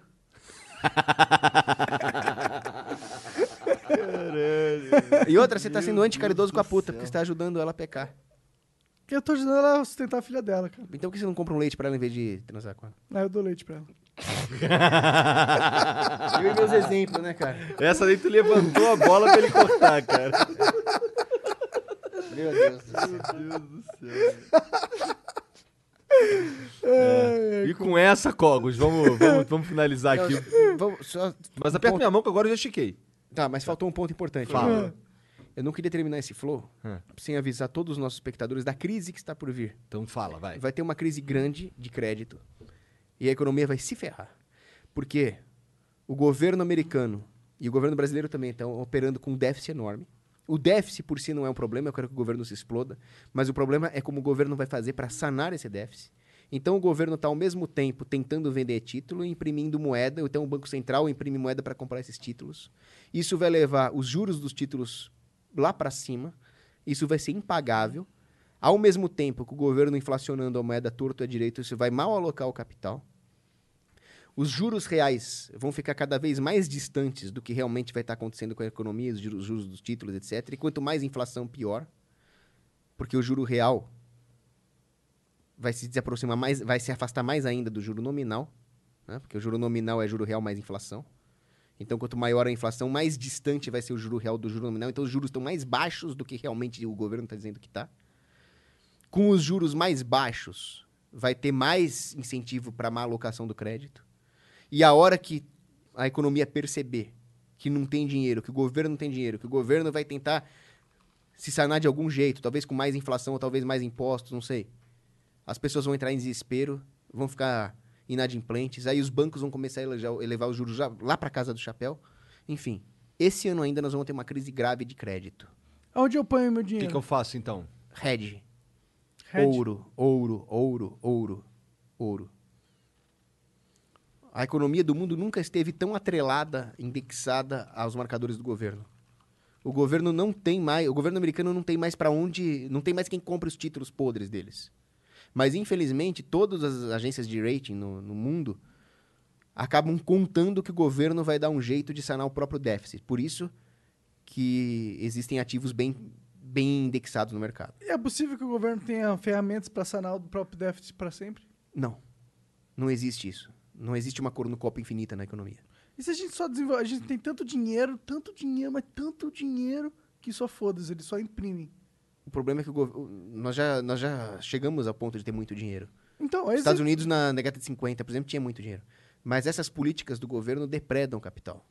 Desalocam o capital. Aí não vai ter mais nada. O problema é que o, o governo americano não consegue vender os títulos dele. Nós vamos ter uma crise de títulos. Em 2001 teve a crise da tecnologia, em 2008 teve a crise das hipotecas, e 2020 vai ser a crise dos títulos. O governo não tem mais para onde vender esses títulos. Então o que, que ele vai fazer? Para tornar esses títulos atrativos, ele vai tentar subir os juros dos títulos. Hum. Mas eles estão fazendo totalmente o oposto Aí, agora. para fazer isso Ah. e tentar comprar esses títulos, eles vão imprimir moeda. Vai- então, quanto maior o juros dos títulos, maior o déficit, no final das contas. Hum. Então, na hora de. O, o- o gover- o governo caiu numa situação onde ele vai tentar sanar o déficit com medidas que aumentam o déficit. Não tem para onde correr. Ah. E se O dinheiro acaba. E se o nova tecnologia explode aí? a Leva a soci- tecnologia, precisa de capital. Acabou o capital na economia. Mas o capital ele ele é- tem a ver com o sentimento do do futuro. Não é sentimento. Porque tem muita gente com muito dinheiro aí guardado, A né? expectativa inflacionária vai fazer as Tipo, pessoas acabou terem... o capital. Acabou o caralho. Não, acabou, cara. din- Mas tem muito dinheiro. Cadê que não é dinheiro? Eu quero que o dinheiro se explo- Eu quero capital. Como assim capital? Eu quero máquina, trator, indústria. Acabou isso. Acabou isso. Ah, Ou, ou parou de crescer. Acabou a formação de capital, não tem mais. O dinheiro não é papel, o dinheiro é, é é terreno, é trator, é maquinário, é insumo, é matéria-prima. Isso é capital, de tecnologia. verdade. É. Isso acabou. É redes sociais. E aí, com a, expectativa, de- com a expectativa de que o governo vai tentar se financiar com inflação, vai ter uma- um aumento da expectativa inflacionária. Aí os títulos vão se tornar menos atraentes ainda. Até aí, tudo bem. Eu quero que o governo se exploda mesmo. O problema é que, ao mesmo tempo, vai ter um derretimento do mercado de capitais. Em outras palavras, das fuder? ações. A bolsa vai se fuder, em outras palavras. Entendi. então vai ter uma recessão grande. É, já, já se fudeu um pouco, né? É, e mais as medidas de quarentena que estão sendo tomadas no mundo inteiro, pior. Agora, o problema é, se o governo se explodir e derreter, tudo bem. Muita gente que tem títulos vai perder dinheiro, muita gente que está investindo tudo no mercado de ações sem diversificar vai ter problema? Vai. Mas a economia até poderia se recuperar se a medida do governo em seguida a essa recessão fosse, tudo bem, eu vou cortar todos os impostos e desregular a economia. Mas nós sabemos que não é isso que o governo costuma fazer. O governo usa as crises para justificar mais políticas públicas. Então nós vamos passar por um período de depressão, não é recessão, é depressão. Brace yourselves. Ouro. Ficar espertão, vou pegar o metade do meu dinheiro e comprar ouro. Vou comprar ouro e Bitcoin. O Bitcoin, ele, ele a muito longo prazo, ele é útil, mas como reserva de valor de curto prazo, ele é complicado porque ele é muito volátil. Entendi. Eu deixaria uma boa reserva de ouro. Especular com Bitcoin... O que mais além de ouro? Só ouro? Ouro e prata. Agora, um um bom mercado é commodity agrícola, mas a commodity agrícola ela é muito mais volátil do que o ouro e ela tem specifics que vão depender de que commodity nós estamos falando, em que mercado nós estamos falando, isso já requer um estudo maior. Se você não sabe merda nenhuma, ouro. Ok. Obrigado pelo aviso, cara. Eu acho que você pode salvar a minha vida, inclusive, com esse, com esse aviso. Assim desejo. E um salve pro Venom Extreme também, que ama ouro. Ah, é Ah! verdade. O Veno já anda cheio, cheio de ouro pendurado já. Verdade, esse já tá investido Agora, no ouro. só uma coisa, em relação às ações, é sabido que o- esse mercado de renda variável vai começar a derreter. Mas eu não sei quando. Aí ele deu uma derretidinha, né? É, é, inclusive, dentro da economia, eu gosto muito da filosofia econômica, da ética econômica, da política. Mercado de ações não é minha especialidade. Então, eu não sei se daqui a pouco o governo vai anunciar um levantamento da quarentena, talvez as bolsas subam. Talvez não seja o momento de vender tudo agora. Mas esse ano ainda vai ter um derretimento. É. Cara, eu tô. tô esse negócio do, do corona me deixou um pouco assim, chateado com a bolsa. Chateadíssimo, É, né? eu fiquei- Chateado pra caralho. Eu fiquei assim, No caralho. agregado de- perdeu 50%, né? Cara, o- o meu dinheiro voltou ao patamar de dois anos atrás. Eu perdi dois anos de ganho, agora já recuperou um pouco. Mas bem pouco, né? Subiu no agregado aí o que? Uns 15%. 15%. É. Ah, Tem uma poetisa do leste europeu chamada Ana, Ana Blandiana. Ela diz o seguinte: o estudo da história, as memórias, elas não podem ser só uma ponte para o passado, mas também uma ponte para o futuro. Uhum. Em todas as crises, quanto mais o governo se metia na economia, foi pior.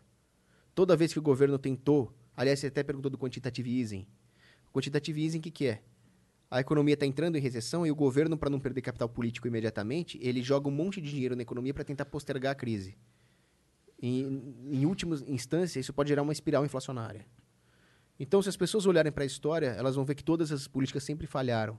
Ela tem que ser uma memória para o futuro. Será que falharam, cara? Porque na Sempre. última não foi o que salvou? Hã? Os Não. caras falaram que foi isso que salvou a economia de 2008 de não entrar numa grande depressão. Não, eles plantaram as sementes dessa recessão. Se eles só não tivessem feito nada, não ia... Olha, melhor. easing é o seguinte, você tá com frio Hum. e aí você faz xixi, você mija em si mesmo para se aquecer. Ele- aí como o mijo é quente, vai lá, "Ai, me direito." aqueci. Você vai estar molhado e vai ficar pior. Mas explica direito. Que que é- você sabe realmente acontece? Como que eles... Qual que é esse processo? Eles imprimem dinheiro, eles geram dinheiro através do quantitative easing, é isso? É, não é, o pessoal imagina que tem uma impressora e o cara fica girando a impressora, não é assim, é pior. Hum. Eles, eles permitem que os bancos criem dígitos a partir do nada e coloquem isso no passivo. Com o Banco Central como garantidor de última instância. Hum. Então começa a circular um dinheiro na economia que não existe de verdade. Eles out of thin air, eles são dígitos. Hum. E com isso, expande-se o crédito. Aí as pessoas vão investir em maus projetos que não vão dar retorno, vão ficar devedoras. E o banco insolvente. Aí começa a quebradeira. Aí o, o Banco Central não era o garantidor de última instância? Hum. Ele vai tirar esse dinheiro das pessoas honestas e decentes, trabalhadoras que estavam tentando poupar. Isso vai prejudicar a capacidade de regeneração da economia. Aí a depressão se transforma, desculpa, a recessão se transforma em depressão. Se É muito grave. Tudo for feito errado. E, e o quantitative easing, o que, que é? Ah, as pessoas estão começando a ficar preocupadas, não estão mais consumindo, a economia está desaquecendo. Joga um monte de dinheiro na economia para, como dizia aquele bosta do Keynes, Hum. para incentivar a demanda. Aí o que, que as pessoas vão fazer? Vão comprar tudo que sobrou na economia, consumo puro, e não vai resolver o problema da falta de capital real na economia. Que é a produção. É. Então, no final, ele até posterga a crise, mas ela vai vir pior ainda depois. Como que você. Mijar no frio. Gostei Mijar no dessa frio. analogia aí. Bom, Cogos, muito obrigado pela moral, cara. Obrigado pelo, por aceitar o convite aí mais uma vez. Mesmo puto pra caralho com o Monark Maconheiro. É. Teve alguma coisa aí, Jean? Tá Teve celular de superchat vocês. pra né? então eu caralho. vou- eu vou Vamos pro pegar meu superchat celular, aqui. peraí. Bom, eu vou lendo aqui uns superchats enquanto o Igor vai lá. Só pra gente aproveitar o tempo de vossas senhorias. Obrigado a todo mundo que tá assistindo, diga-se de passagem. Considere apoiar a gente no Apoia-se ali, link na descrição. É, Bom, o Felipe Lemins falou, mandou 20 reais e falou, Cogos. Cogos, Cogos? Cogos, Eu acertei da primeira. Os economistas estão falando pra gente fazer na crise de agora um plano Marshall, um New Deal, renda básica universal para salvar a economia. G20 injetou 5 trilhões de dólares e o povo tá aplaudindo. Quais as consequências disso? As consequências disso vão ser aquilo que eu falei. Eles vão tornar a crise ainda pior e diminuir a capacidade de recuperação da economia. O New Deal foi o que fez com que a crise de 29 se transformasse na Grande Depressão que atravessou toda a década de 30 e começo da década, da década de 40. Foi diferente de uma crise muito parecida que teve em 1921, quando o presidente Harding resolveu tomar a melhor medida que um presidente já tomou numa crise. Ele foi gastar com puta e com cavalo, não mexeu com a economia. E aí a economia americana se recuperou em meses. Com esse desgraçado do Roosevelt regulando a economia, tentando incentivar a demanda, os Estados Unidos enfrentaram uma depressão de 15 anos. O- Eu- o, eu plano pe- Marshall foi uma das piores coisas que aconteceu na Europa. Os caras vendem da outra forma. Hum? Os caras vendem. Eu, tipo, eu já ouvi falar desses, desses cara- planos. Os, ca- os caras Eles fumam mais maconha que você. É, mas eles, mas eles vendem como algo muito positivo. Como se fosse, ó, os Estados Unidos, quando um grande vitorioso da guerra, em vez de destruir o inimigo, ele reconstruiu o próprio, os inimigos. Não, pelo contrário, o que ele fez foi destruir as pequenas empresas na Europa. A Europa ficou Mas na mão dos Estados destruída Unidos. por causa da guerra? Não, mas espera aí um pouquinho. Você Ah. tem a, re- a guerra destruiu muito, lembrando que foi uma guerra que os americanos e britânicos patrocinaram. As maldades que eles fizeram com, no Tratado de Versalhes, com exigindo reparações, foi o que depois gerou as animosidades que culminaram na Segunda Guerra. E não contentes, e ainda sem mencionar os bombardeios contra civis, os carpet bombing contra Dresden, contra Hamburgo, ainda assim a economia tinha como se recuperar. Mas o que ela, ela não se recuperou do plano Marshall, que foi pior que a própria guerra. Porque no plano Marshall eles deram dinheiro para grandes corporações e destruíram os pequenos concorrentes. E aí tem um estudo de um economista austríaco, cujo nome me foge agora, que os países que receberam o plano Marshall, no médio prazo, se deram pior do que os que não receberam. Caralho. O Japão se deu bem. O plano Colombo foi outra merda também. Só fez, só, só gerou dependência.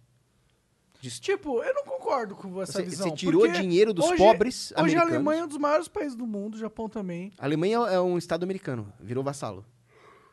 E, e o que eles têm... Vassalo? Vassalo. Eles fazem um monte de negócio com a Rússia que os americanos odeiam. Não. Sim. Os alemães são a, a prostituta dos Estados Unidos lá na Europa. Mas eles têm um monte de acordo de gás lá com os Só faltava não ter, eles estão do lado da- da- do leste europeu ali, eles precisam de gás. Como é que você vai fazer? Ah, não sei. Agora, acordo comercial, né? Inimigos, inimigos, negócio à parte. Agora, o fato é que a Alemanha rouba o resto da Europa. Como assim? Através do euro. Por Eles quê? inflacionam o euro. Ah. E aí, Eles pelo inflacionam efeito... o euro fazendo o quê? O, o- o fato da- do euro ter a base na Sendo população foda. europeia inteira permite que eles piramidem euro a níveis absurdos. Porque quanto mais local é o sistema bancário e financeiro, menos inflação você consegue fazer sem entrar em insolvência e corrida bancária. Com o euro, isso permite que a Alemanha piramide muito dinheiro. E aí esse dinheiro é distribuído primeiro para os seus amiguinhos do euro ali em Bruxelas, em Berlim, e chega por último na Grécia e na Espanha. Por isso que a Grécia e a Espanha estão ferradas. A Alemanha rouba o resto da Europa através da inflação do euro.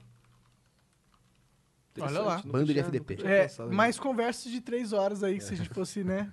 Tem mais superchat aí? Tem, pra, caralho. Ó, o Rafael Moreno mandou. Quem escreve os textos do Bolsonaro deve ser o Alan da Terça Livre. Você gosta desses caras, Holanda Terça Livre? Não tenho nada contra a pessoa dele, mas eu não gosto desses neocon bolsominion, não. Não. Não. Quem que Entendo. você gosta? Fala um cara que você gosta, cara. Ficou difícil não, tem, pra tem muita caralho. gente boa. Aquela sua amiga lá, pô, comunista, bonitinha. A Luísa, É. Mas não, tem o Walter Block nos Estados Unidos, um cara muito bom. Ah, brasileirão. Brasileirão, o cara fala, puta, esse cara fala umas paradas da hora.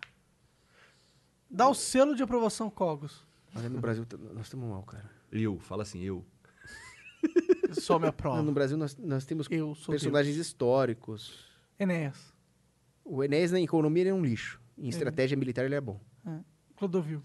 O Clodovil não quero falar umas verdades, cara. É. É. não, mas o Enéas, a bomba atômica dele é a coisa que eu mais concordo com ele. Também concordo pra caralho. A gente, eu acho que a gente tinha que ter bomba atômica. A gente é o Brasil, porra. Não, sabe quem era muito bom, mas infelizmente morreu? Era o Plínio Correia de Oliveira. Que é, ele, velhão, con- velhão. ele concorreu pra presidente, né? Uma época aí. Bom, Rafael Eber Matos. é, na verdade, o Guilherme Ozaski. Ah, é. É, salve, Flow.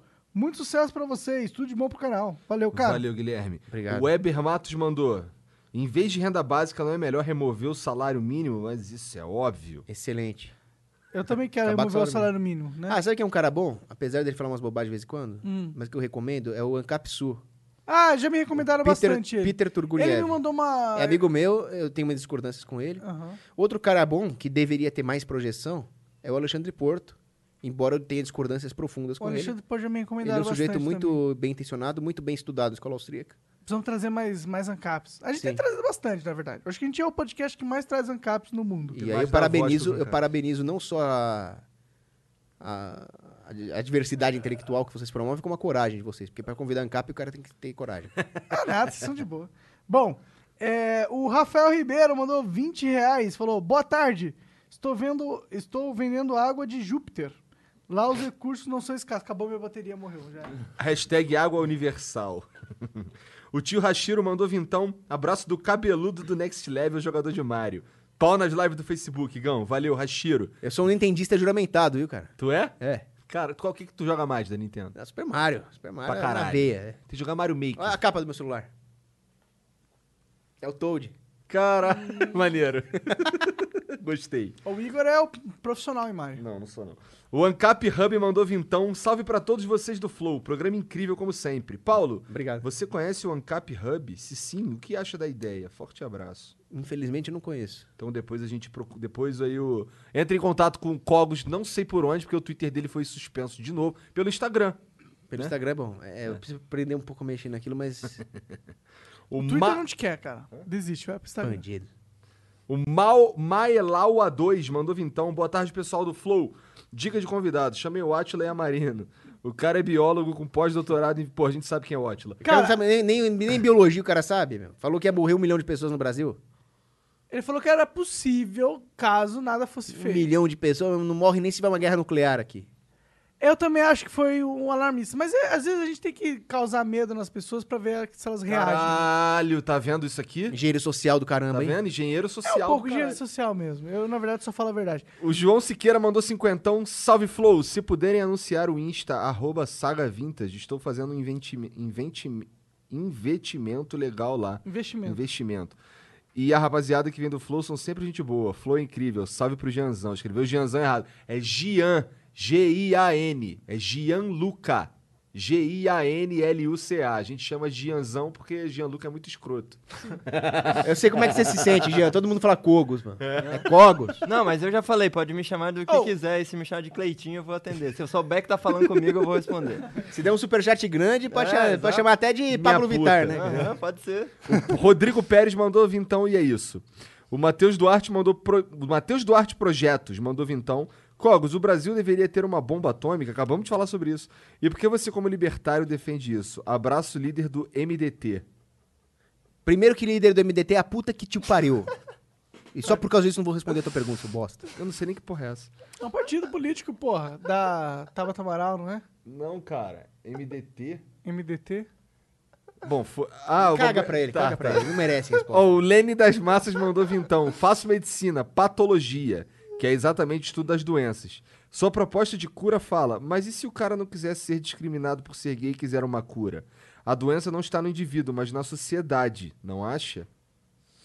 Se o sujeito quiser ser curado e que o cientista quiser pesquisar uma cura, é liberdade individual. A doença da sociedade é negar essas liberdades individuais. Bom, particularmente, eu acho que nenhuma ciência, se ela não prejudicar nenhum indivíduo, ela não devia ser proibida. Concordo. Essa, essa é, é isso que eu penso. Assim, se o cara quer estudar ah, se existe uma cura para homossexualidade ou homossexualismo, ou sei lá, é, esse depende do ponto de vista, né? Esses dois termos. É, eu não podia ser impedido de estudar isso. Eu não, vejo razão para impedir pessoas de estudarem qualquer coisa, desde que não, por exemplo, não te ataque ou, te, ou seja em detrimento de, algum, de alguém.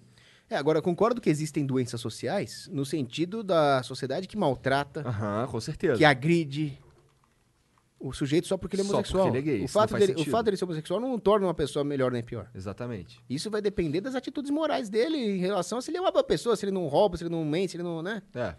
Então, o Concordo. sujeito que, que ah, não vou com a tua cara por ser homossexual, esse cara é um, um bosta. Né? É um bosta, completamente. Agora, o politicamente correto é outra bosta. Também acho. Também acho. Ainda bem que aqui a gente é anti-politicamente correto, correto e anti o Femilis Kremlis. né? É isso aí. Agora, sabe quem acolhe muito bem os homossexuais Ah. e orienta? Os libertários. A Igreja Católica. Sério? Mais Não? os Ah, tu tá é. de sacanagem, cara. Sério. Não, aí tu forçou a barra. Existem pastorais só de homossexuais que foram para a igreja e foram ajudados, conseguem praticar a castidade e encontrar um sentido na vida deles. Interessante. É maravilhoso. Tu consegue indicar algum, algum projeto nesse sentido? Olha, assim de cabeça não, mas... Mas existem. Existem. Então procure que existe. Coloca Se- se no quiser. Google Igreja Católica mais acolhimento mais homossexuais. Bomber Pooper mandou vintão. Cogos, é verdade que você disse que cortar o pau. de- Mas, mas- não, não lê, mano. Vai pra puta que te pariu, seu escroto, filho da puta do caralho. Quebra tua cara. O le... Quero ver o cara ter coragem de falar isso na minha frente. Eu luto Krav Maga, seu bosta. Vai morrer, hein, cara. O Bomber Pooper vai morrer, hein. Vai pra cidade dos pés junto. Cara, o Cogos tem uma metralhadora em casa e eu posso de provar. tanque. O Lenin das Massas mandou mais vintão. As coisas só existem na medida que afetam nossos sentidos. Vermelho não é vermelho, é uma onda eletromagnética. Nosso cérebro interpreta a onda como vermelho. Mas de fato, vermelho, o tato, o gosto, nada disso é real. Matrix! Caralho, cara. Não, eu discordo Essa completamente. cadeira é real, Igor? Pelo amor de Deus, leiam Aristóteles, leiam Aristóteles, leiam um resumo de Aristóteles, vejam um vídeo de Aristóteles. Existem entes de razão. Eles podem até não existir num sentido físico, mas eles existem como entes da razão, isso é importante. Entes da razão. Sim, e a onda eletromagnética existe fisicamente, né? Bruno Nunes mandou vintão. Cogos, te admiro muito pelo seu intelecto e maturidade no quesito economia. Qual era a sua rotina quando estudava sobre algum assunto? Tenho dificuldades por causa de distrações. Qualquer coisa parece mais interessante que estudar. Eu concordo com você, estudar é um saco. É mesmo. Mas nós estudamos por amor à verdade, não por amor ao estudo. Esse é o ponto. Entendido aí, ô? Deixa eu ver. Bruno Nunes. O Alexandre Schmidt mandou vintão e é isso. Ah, só- desculpa, só fazer uma analogia. Aham, claro. Ir pra academia é um saco. É mesmo. Agora, ficar fortão e as meninas olhar é, é legal. É da hora. É mais ou menos essa ideia. Ficar fortão é legal.